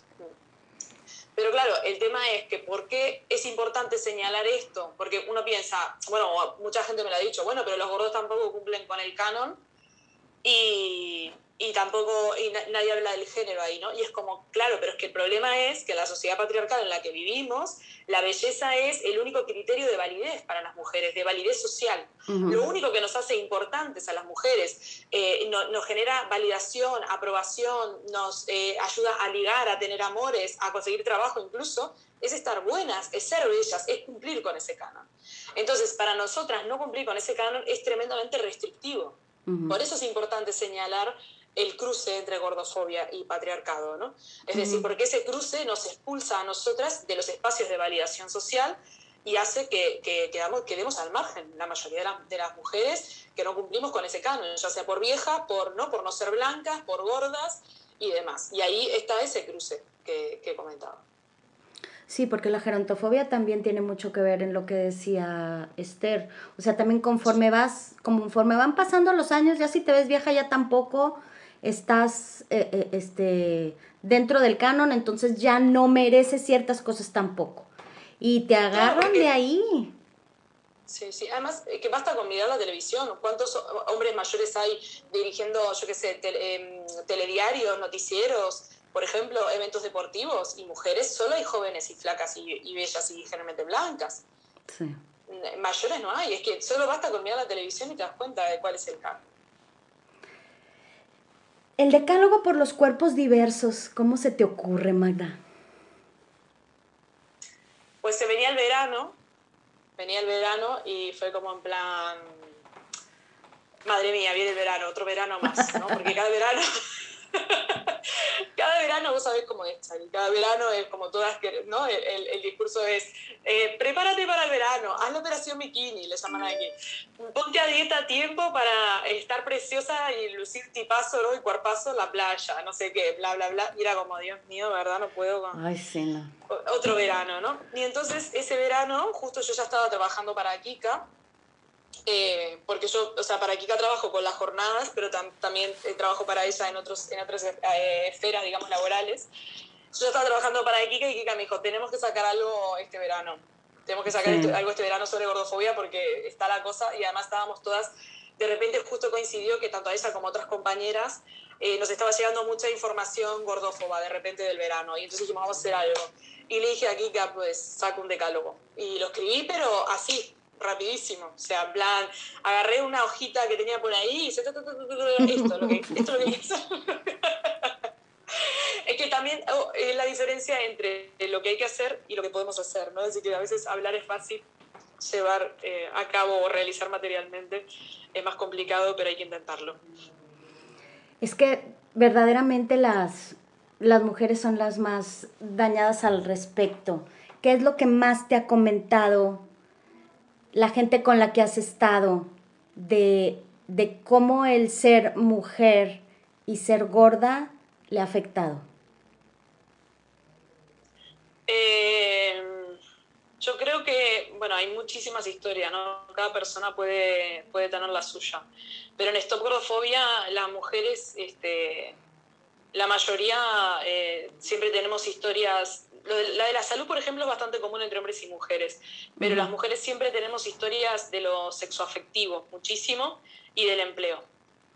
Claro. En plan, son esferas en las que nos cuesta muchísimo sobrevivir siendo gordas y donde nos machacan mucho. Y los comentarios en la calle también. Ese es otro que, o sea, por ejemplo, ahora también con el tema de grabar a alguien y luego subirlo a las redes y burlarse de ti, así lo que le llaman el body shaming, ¿no? Eh, este tipo de cosas no les suele pasar, pasar, tanto a los chicos, porque al final el, el, cuerpo de los hombres no es público, el de las mujeres sí. Nuestro cuerpo se considera público, nuestro cuerpo se considera eh, un objeto del que se puede comentar, del que se pueden burlar, el que pueden piropear también, hablar, ¿no? Entonces, tanto para piropearte como para insultarte, el cuerpo de las mujeres se considera público. Hay gente que no entiende eso, Magda. ¿Nos podrías explicar por qué se considera público? El cuerpo de la mujer? ¿Por qué se considera? Mm, yo creo que está relacionado con, la, con el ser considerado un objeto y no un sujeto. ¿no? Es decir, esto es mi perspectiva, tampoco tengo yo la, la, verdad absoluta ni mucho La cual es muy valiosa. yo creo que está muy relacionado con eh, con el hecho de que los cuerpos de las mujeres son considerados un objeto, un objeto de observación al final, y no un sujeto. Cuando uno tiene un sujeto enfrente, tiene un ser humano y le respeta con todas sus peculiaridades, ¿no? Con lo que es por dentro, digamos. Por fuera, o sea, las mujeres somos valoradas solo por fuera y por lo tanto se nos considera un objeto eh, mm, bello o feo o útil o no útil, ¿no? Por eso también muchas veces se habla de esto de, de la objetivación de las mujeres en la publicidad, de la objetivación de las mujeres eh, en los bares de copas que piden que camareras que solo estén buenas, ¿no? Y que cumplan con determinados cánones, porque al final el cuerpo de las mujeres vende también, ¿no? Es decir, la imagen de las mujeres canónicas vende, se genera dinero con eso. Entonces, este, se ha convertido el cuerpo de las mujeres en algo, en algo de lo que se puede hablar. Nosotras es como si no fuéramos dueñas de nosotras mismas, como si los hombres fueran nuestros dueños y pudieran eh, disponer de nosotras a su merced, ¿no? Como quieran. Un poco esa es mi perspectiva. Fíjate que todavía no termino de leerlo, pero estoy leyendo el, mito de la belleza que vi que tú también lo, leíste porque lo vi en, en, tus redes. ¿Qué sacas de ahí, de ese libro de Naomi Wolf, El mito de la belleza? Me está impactando y, ay, es que es, es tan claro ver todo lo que... Bueno, no es claro cuando, cuando ella lo escribe porque, ah, cómo he batallado con el lenguaje, pero, pero todo el concepto es muy claro y no lo veíamos. Sobre todo en la cuestión de la imagen, cómo se va colando la violencia en las imágenes y que esa violencia es alimento desde los ochentas de las nuevas generaciones con los videos, con la pornografía y que entonces se conecta a que tanto hombres como mujeres veamos la violencia sexual como lo normal. Eso es lo que me ha impactado de, del libro, porque es la parte en la que estoy ahorita. Sí, a mí me, bueno, a mí me dio vuelta la cabeza esta, esta, mujer. Fue de las primeras, además, que yo encontré, de los primeros textos que encontré eh, para, para, leer para el trabajo este que te comentaba antes, el primer libro claro, que, hice en la universidad. Y además estaba, ni siquiera estaba en la biblioteca de mi universidad, sino que estaba en otras y tenía que ir pidiendo que me mandaran fotocopiado un capítulo, otro capítulo, así para poder leerlo. Bueno, fue una odisea poder leer a, a hasta que lo reeditaron ahora y ya ahora sí que lo tengo ahora, la versión completa. Eh, sí, a mí me impacta mucho todo el tema de la normalización de la violencia, pero también me impactó mucho eh, todo el tema de, mm, este, ¿cómo es? Cuando dice esto de, de que las mujeres eh, somos presas políticas del ah, patriarcado, ¿no? Las que, estamos, las que hemos estado como siempre a dieta o las que han tenido trastornos de conducta alimentaria y cómo se invisibiliza este tema. A mí me impactó el capítulo, yo no sé, o sea, no sé si, si, ya pasaste este capítulo, cuando dice lo de eh, si los hombres murieran como morimos nosotras, ¿no? es decir, no sé cuántos ejecutivos, no sé cuántos abogados, no sé cuántos políticos mueren de repente en no sé qué país, todo el mundo se escandalizaría. Pero como las que mueren son mujeres y mueren de hambre y mueren de anorexia o mueren de bulimia, no pasa nada, son solo mujeres muriendo. ¿no? eso a mí fue como, me, me rompió la cabeza. Y a partir de ahí el entender que somos presas políticas de alguna manera del sistema patriarcal, ¿no? Es decir, que muchas veces, por ejemplo, yo soy muy de repetir la frase de de Fátima Mernissi, una, una, feminista marroquí, que dice que, el bur, que, que, la talla 38 es el burka de Occidente, ¿no? Es decir, como que muchas de nosotras estamos mirando hacia las opresiones, cómo las pueden vivir otras, y muchas veces, sobre todo en Occidente, no se mira la propia opresión, como por ejemplo a través de, la, de las tallas de ropa, del tamaño del cuerpo, la gordofobia, la violencia estética, que está a la orden del día y que realmente asesina a mujeres todos los días. Sí. Fíjate que se me, se me viene una pregunta a la cabeza, decirle a todas las mujeres, ¿qué harías con ese tiempo? ¿Qué harías con ese tiempo? Porque muy normalmente no me acuerdo cuando este, decíamos con una amiga trabajadora, pues sí, el hombre puede salir, se baña, desayuna y se va, pero la mujer no, la mujer tiene que invertir otra hora más en su arreglo personal. No digamos las cosas de la casa y de los hijos, que bueno, en la mayor parte de Latinoamérica sigue siendo un terreno femenino, pero ya cada vez más los, los hombres se activan. Pero en la cuestión de la belleza no. En la cuestión de la belleza siguen ahí. Y, y entonces es un, un tiempo preciosísimo en el que las mujeres podrían hacer otras cosas, desarrollar otras cosas y no lo pueden hacer porque se les exige que tienen que traer tacón, que tienen que estar depiladas, que tienen que estar bien peinadas, que tienen que estar maquilladas, que tienen que vestir de cierta manera y entonces sí, sí, sí es verdad que no, que no tienen el mismo tiempo. No, y además muchas veces te dice la gente que, bueno, que sí, esas, hay algunas que lo hacen porque quieren, que supongo que habrá algunas que sí, ¿eh? pero hay muchas que lo hacen porque el trabajo te lo exige. Es decir, porque tu empleo te obliga a ir, incluso hay determinados, este, determinadas empresas que te obligan a maquillarte de unos colores que son los relacionados con el logo de la empresa, ¿sabes? Entonces, Claro, es como, no, esa gente no está eligiendo, esas chicas no están eligiendo maquillarse, estar una hora arreglándose todos los días, pero es que si no, no consiguen empleo. Y sin empleo no podemos sobrevivir. Entonces, el problema es que nos exijan esto para poder trabajar. Este, este, es el problema.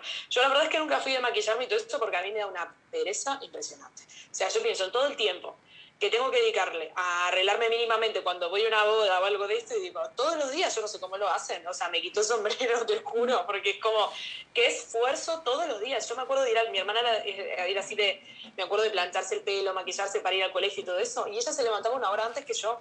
Yo me levantaba, me lavaba la cara, de me iba, y ella no, ella se levantaba una hora antes para peinarse y maquillarse. Digo, yo no cambio una hora de sueño por eso, pero ella sí, lo cambiaba.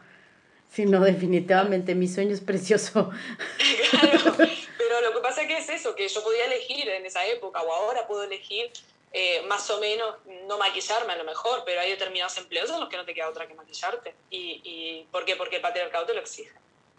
Bueno, acaba de haber hace poco una, entre comillas, victoria de un grupo de unas mujeres eh, en, creo que era en Colombia, ahorita déjame lo busco, no sé si tú lo comentaste en tus redes, que acaban de ganarle un, una demanda a su empresa porque si les exigía maquillarse y se les exigía arreglarse, entonces que la compañía pagara por el maquillaje y pagara por el arreglo.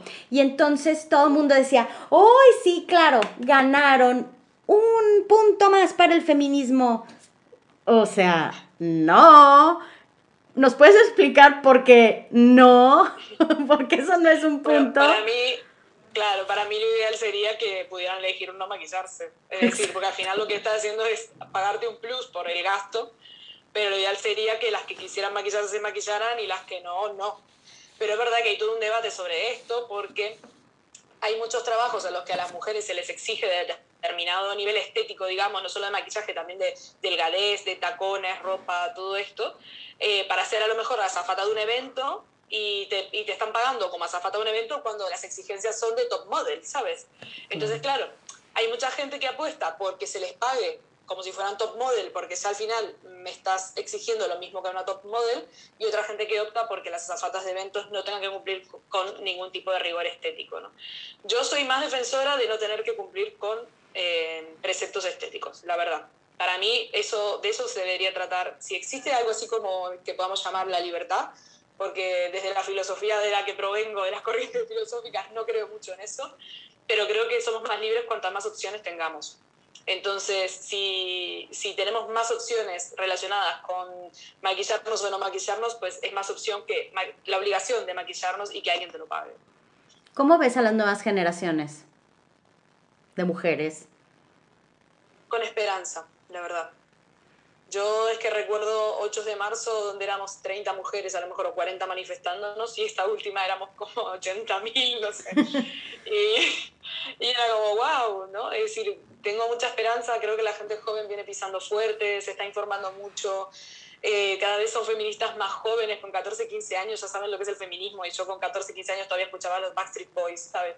Entonces, tengo mucha esperanza. También tengo miedo porque siento que, mm, que el feminismo ha crecido mucho y que el mundo también, eh, pues capitalista o el propio patriarcado lo está cooptando a veces, ¿no? Metiéndonos un poco así escondidas cosas que son patriarcado como si fueran feminismo y, y, este tipo de cosas que me dan un poquito de miedo, pero confío en ellas, confío en que sepan eh, coger buen camino y que sigamos cambiando el mundo entre todas. Pero la reacción está bien fuerte, bien fuerte, Magda. No sé si ayer viste en redes cómo los mismos médicos, un grupo de médicos, porque no todos obviamente, pero agredieron muchísimo a Raquel, completamente nulificando todo lo que lo que ella ha demostrado y no solo ella, sino que hay toda un, todo un grupo de, médicos y de profesionales de la salud con investigaciones y con, con evidencia científica que dicen, oigan, es que no es por ahí, pero la, la agresión está ahí en redes. Magda, ¿cómo, ¿cómo hacerle para manejarla? Tú has sufrido muchísima agresión también en redes. Sí, o sea, eso está a la orden del día. Las agresiones están a la orden del día, los insultos, estamos expuestas, esto es así. Y además tenemos que tener claro que una lucha, cuanto más avanza, más reacción tiene. Es decir, cuando éramos poquitas, cuando nadie sabía lo que era la gordofobia, cuando no teníamos, ah, por ejemplo, aliadas desde el mundo de la nutrición, que, sean, que, que últimamente se han unido muchas, y está bueno, ¿no? Pero cuando empezamos las gordas, como muy así suavecito en el 2012, 2013, pues no había, había reacción, pero quizás no tanta porque no era tanta la exposición. Ahora, cuanto más avanzamos, más gente se suma y más grande es la exposición, pues por supuesto más gente viene a reaccionar y por supuesto del ámbito sanitario mucho más, porque lo que no puede, lo que mucha gente debe estar sintiendo es como no vamos a permitir que haya gente del ámbito sanitario apoyando a estas gordas que están flipando porque lo que no quieren es adelgazar y hacer dieta, ¿no? Porque eso es lo que piensan ellos, que somos nosotras unas vagas que no queremos adelgazar. Entonces, claro, la reacción es fuerte, pero tenemos que estar preparadas, creo, y apoyarnos unas a otras. Es decir, yo no, sabía lo de Raquel que me comentas ahora, pero lo primero que voy a hacer es mandar un mensaje de mucho amor ahora mismo, porque cuenta con nosotras. Creo que esto es eh, lo que hay que hacer. De todas formas, el ámbito, el ámbito científico siempre ha sido así. Es decir, si uno mira eh, eh, a lo largo de la historia, la ciencia ha avanzado gracias a la gente que la cuestionamos, no gracias a lo que la defienden a capa y espada. La ciencia avanza gracias a quienes la criticamos. Y esos que la defienden a capa y espada como si fuera una, una, ley del cielo y no algo que es material y que tiene que seguir cuestionándose y avanzándose, esos son los que se quedan atrás. Entonces tenemos que tener para mí la seguridad y la tranquilidad de que nosotras estamos yendo a buen camino, que nosotras sí que estamos haciendo ciencia y estamos mejorando la ciencia. Sí, porque la verdad es que la, la, la ciencia es para la gente. Claro. La ciencia es para la gente. Pero yo no sé por qué están tan aferrados cuando no hay, eh, eh, eh, pues no hay evidencia científica y tampoco la OMS considera a la, llama, entre comillas, a la llamada obesidad como enfermedad, pero así se ha extendido. Y ese es el conocimiento en general porque la publicidad y toda la industria que, que saca dinero asustando a la gente, pues es lo que ha logrado. Exactamente. Yo creo que están asustados porque al final lo que están viendo es perder un negocio millonario.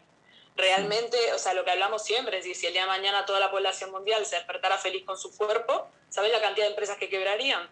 Desde las mm. empresas estéticas a las empresas nutricionales, dietistas gordófobas, eh, tipos que te venden cirugías bariátricas y demás. Entonces, claro, ellos tienen en manos un negocio millonario que no quieren perder y nosotras se lo estamos haciendo tambalear. Porque por cada mujer que decide dejar las dietas, por cada hombre que decide no hacerse una bariátrica, por cada chica que decide amar su cuerpo, ellos están perdiendo dinero. Y la ropa, Magda. La representación es básica. Yo creo que desde que empezaron ustedes y que se empezó a extender y que pudimos ver gente como nosotros en las redes, tú no sabes lo valioso que es eso. Para mi hija ver a una chava vestida, arreglada, guapísima. Que bueno, seguimos todavía con el heteropatriarcado ahí, pero pero verse reflejada de una manera en la que a ella le gusta, en la que se ve estético, bonito, porque se identifica, porque es una niña de 15 años. La representación es básica, sentirse aceptada, sentirse conectada, que pertenece. Yo creo que aquí la pertenencia es lo que, y lo que nos da ahí el, giro, ¿no? El, pertenecer. Mm. Yo creo que, mm, que ese, pertenecer, ese sentirse identificadas, eh, ha sido fundamental, eh, bueno, y sigue siendo fundamental en, todo esto, ¿no? Eh, porque al final ese pertenecer o ese sentirse identificada es como de, formo parte de algo más grande, ¿no? Y ese forma parte de algo más grande, es muy bonito porque es como no nos conocemos todas, o a lo mejor no, eh, no conoces a la modelo que está ahí, o no conoces a la chica que está hablando de gordofobia en un taller o en una charla o lo que sea, pero tenemos una historia común, ¿no? Es decir, tenemos algo en común y a esa chica le habrá costado lo mismo que a muchas de nosotras, pues ponerse esa ropa, se habrán empoderado, habrán hablado con amigas, se habrán ayudado entre otras, eh, luego genera esto ¿no? en tu hija, luego genera otras cosas en mí y, es una sensación de como que en red, ¿no? como si fuera una gran red, todo va cambiando. Eh, yo creo que la representación es importante, que es importante tener ropa para nosotras, que es importante que haya modelos, que es importante que haya eh, referentes en las películas, en las canciones, que esté liso, bailando y cantando hermosa como es, ¿no? Y que digamos nosotras, claro que sí, crack, ¿no? sí, es que maravillosa. Y, y entonces, claro, todo eso es, es, es, importante. Es verdad lo que decías antes también, que, que no se escape el patriarcado, ¿no? Con, que, con esto de que todos tengamos que ser como esas modelos, porque no. porque no todas somos como esas modelos y porque al final las modelos siguen siendo pues la mayoría blancas, la mayoría jóvenes, ¿no? Eh, sin discapacidad y, todo, y heteros, ¿no? Y todo esto, pero aún así siento que es un pasito, eh, es un pasito el, el, poder ver otros cuerpos en, en, las fotografías y no ser siempre, estar siempre como del otro lado del espejo, que digo yo, ¿no? Sí, siempre del otro lado del espejo.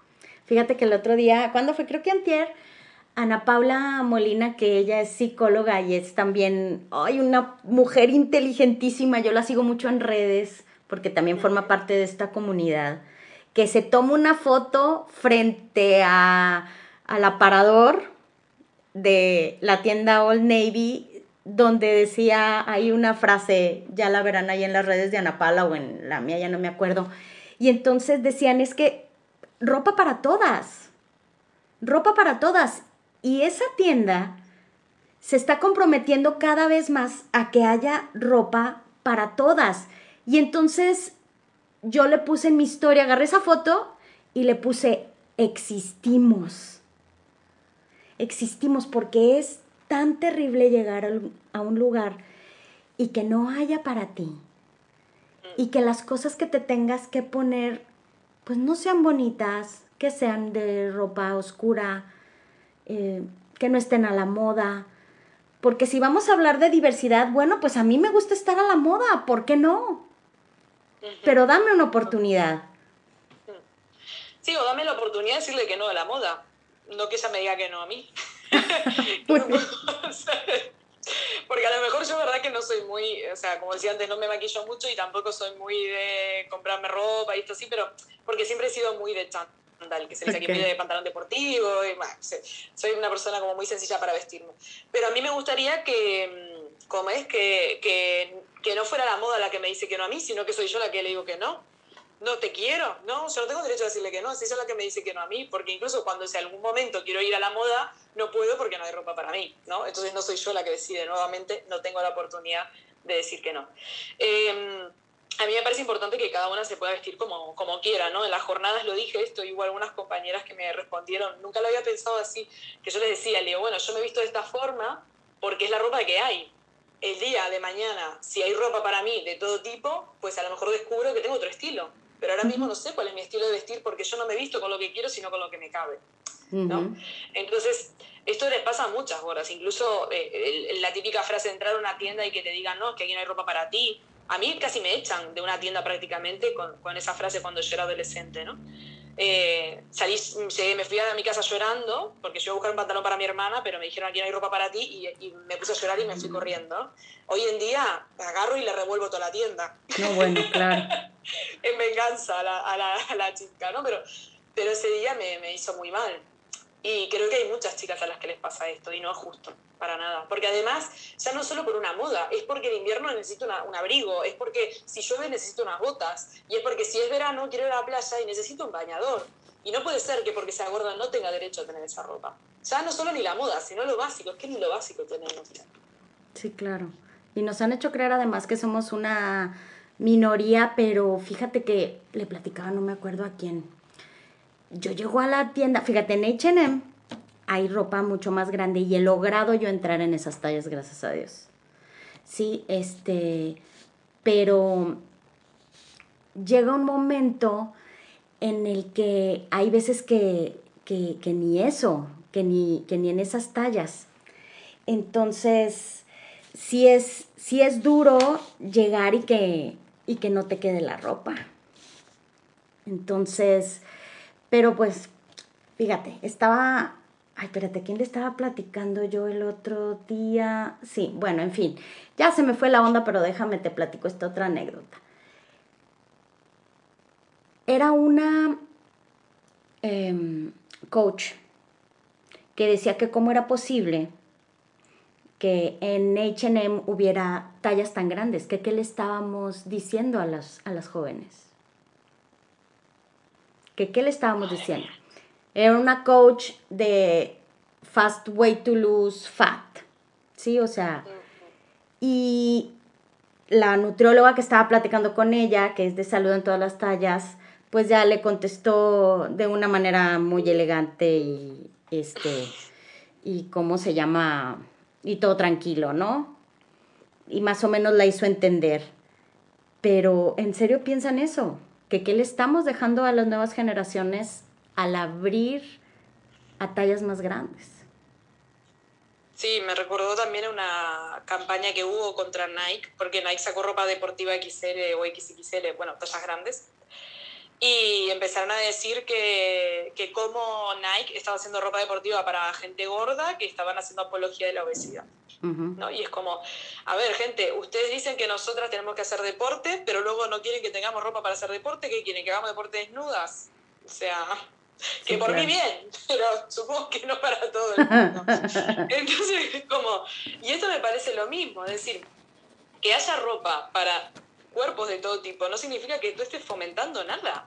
Es decir, que si yo, si, si alguien diseña, como yo tengo una amiga que diseña ropa para personas que van en silla de ruedas, significa que ella quiere que todo el mundo vaya en silla de ruedas. si hacemos ropa, Claro, sacas gorros porque hay gente que está calva y significa que, que, como existen esos gorros para que la gente calva los use, queremos que todo el mundo sea calvo. No, lo que estamos haciendo es hablando de aceptación de la diversidad corporal. La gente gorda existimos. Esto Lo, que, lo que hay de fondo en esto es esa, eh, eh, ese mito que hay, que es muy gordófobo además, de que todo el mundo puede adelgazar si quiere, de que todos los cuerpos pueden ser cambiados. Entonces, no, los cuerpos no pueden ser cambiados y nadie puede adelgazar porque quiera simplemente. Entonces, hay que romper con ese mito. El cuerpo gordo existe y el cuerpo gordo merece ser vestido, porque si no tenemos que andar en bolas y seguro que eso les va a molestar más. ya me acordé que te, que te iba a decir hace rato. Se acaban las tallas grandes. Se acaban las tallas grandes. Yo llego a, a, H&M aquí en mi ciudad y lo primero fue que se acaban las tallas grandes. Entonces, ¿cómo? ¿Soy la rara? ¿Soy la minoría? ¿O no? No entiendo, porque de la talla S hay un friego, pero las XL que ya se acabaron. Entonces. Entonces, bueno, en fin.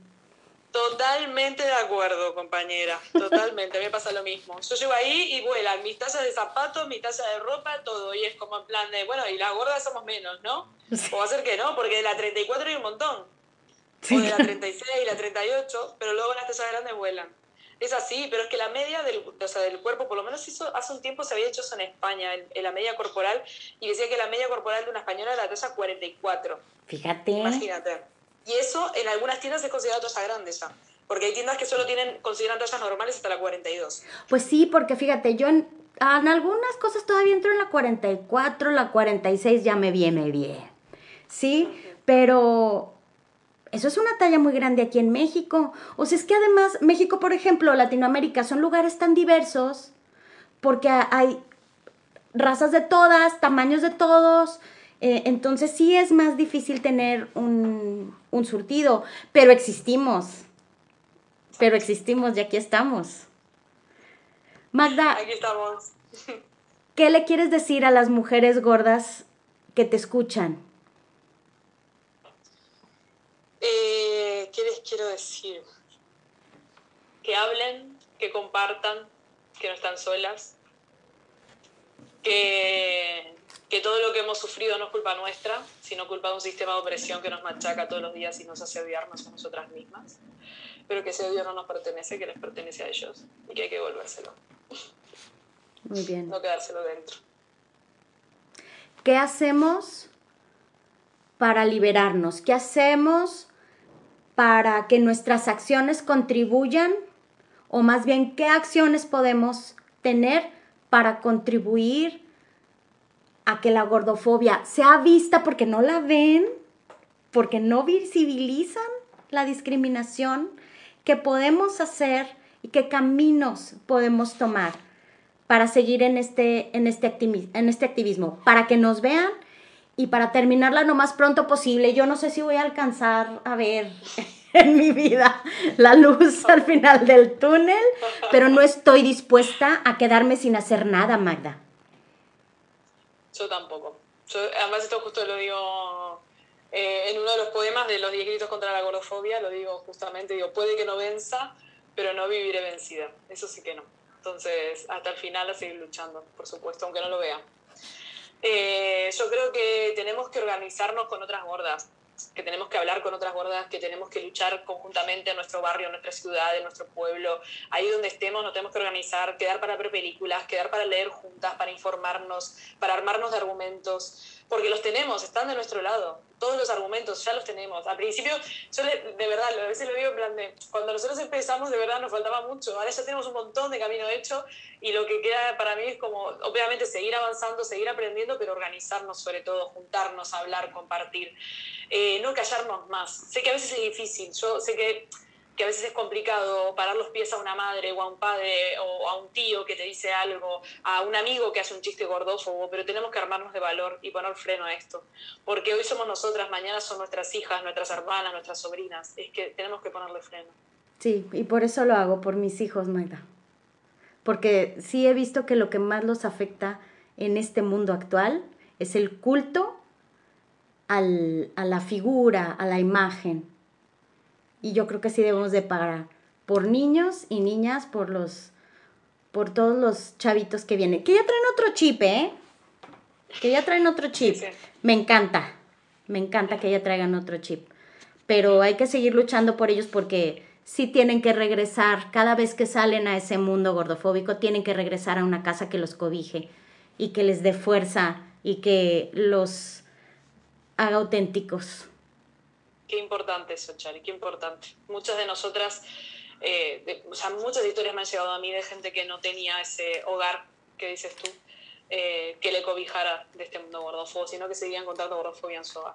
Así que sí, también eso es otra, otra cosa importante, crear hogares amorosos con la diversidad corporal. ¿Adivina quién me dio la idea? Raquel. Era lo que yo le decía a Raquel en mi, en mi terapia. Yo le decía, es que ¿cómo le hago? Yo no quiero que mi hija sufra lo mismo que yo.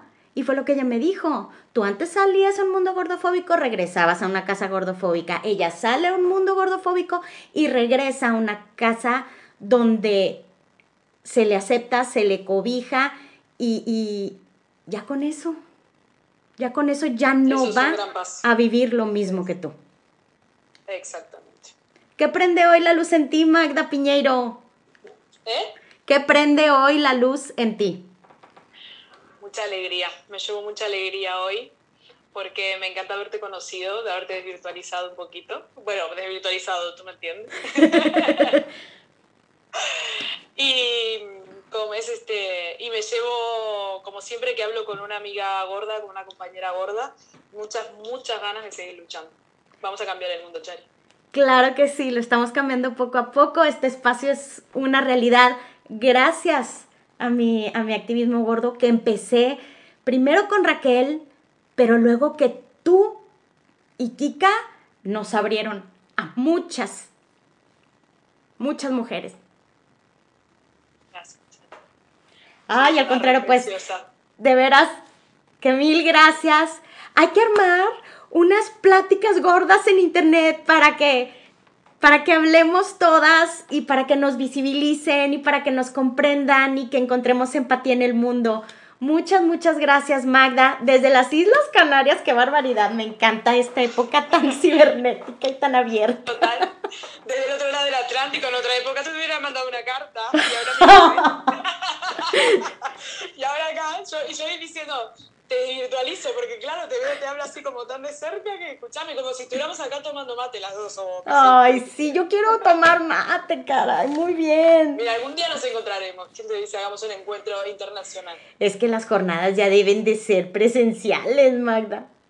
Sí. Que mira que me brinco el charco. Aquí te espero, aquí te espero. En casa tienes una cama. Hombre, muchas gracias. O vénganse todas acá a Cancún, no está tan difícil tampoco. Bueno, si me lo así, me lo planteo. Muy bien, muchísimas gracias Magda Piñeiro por estar aquí.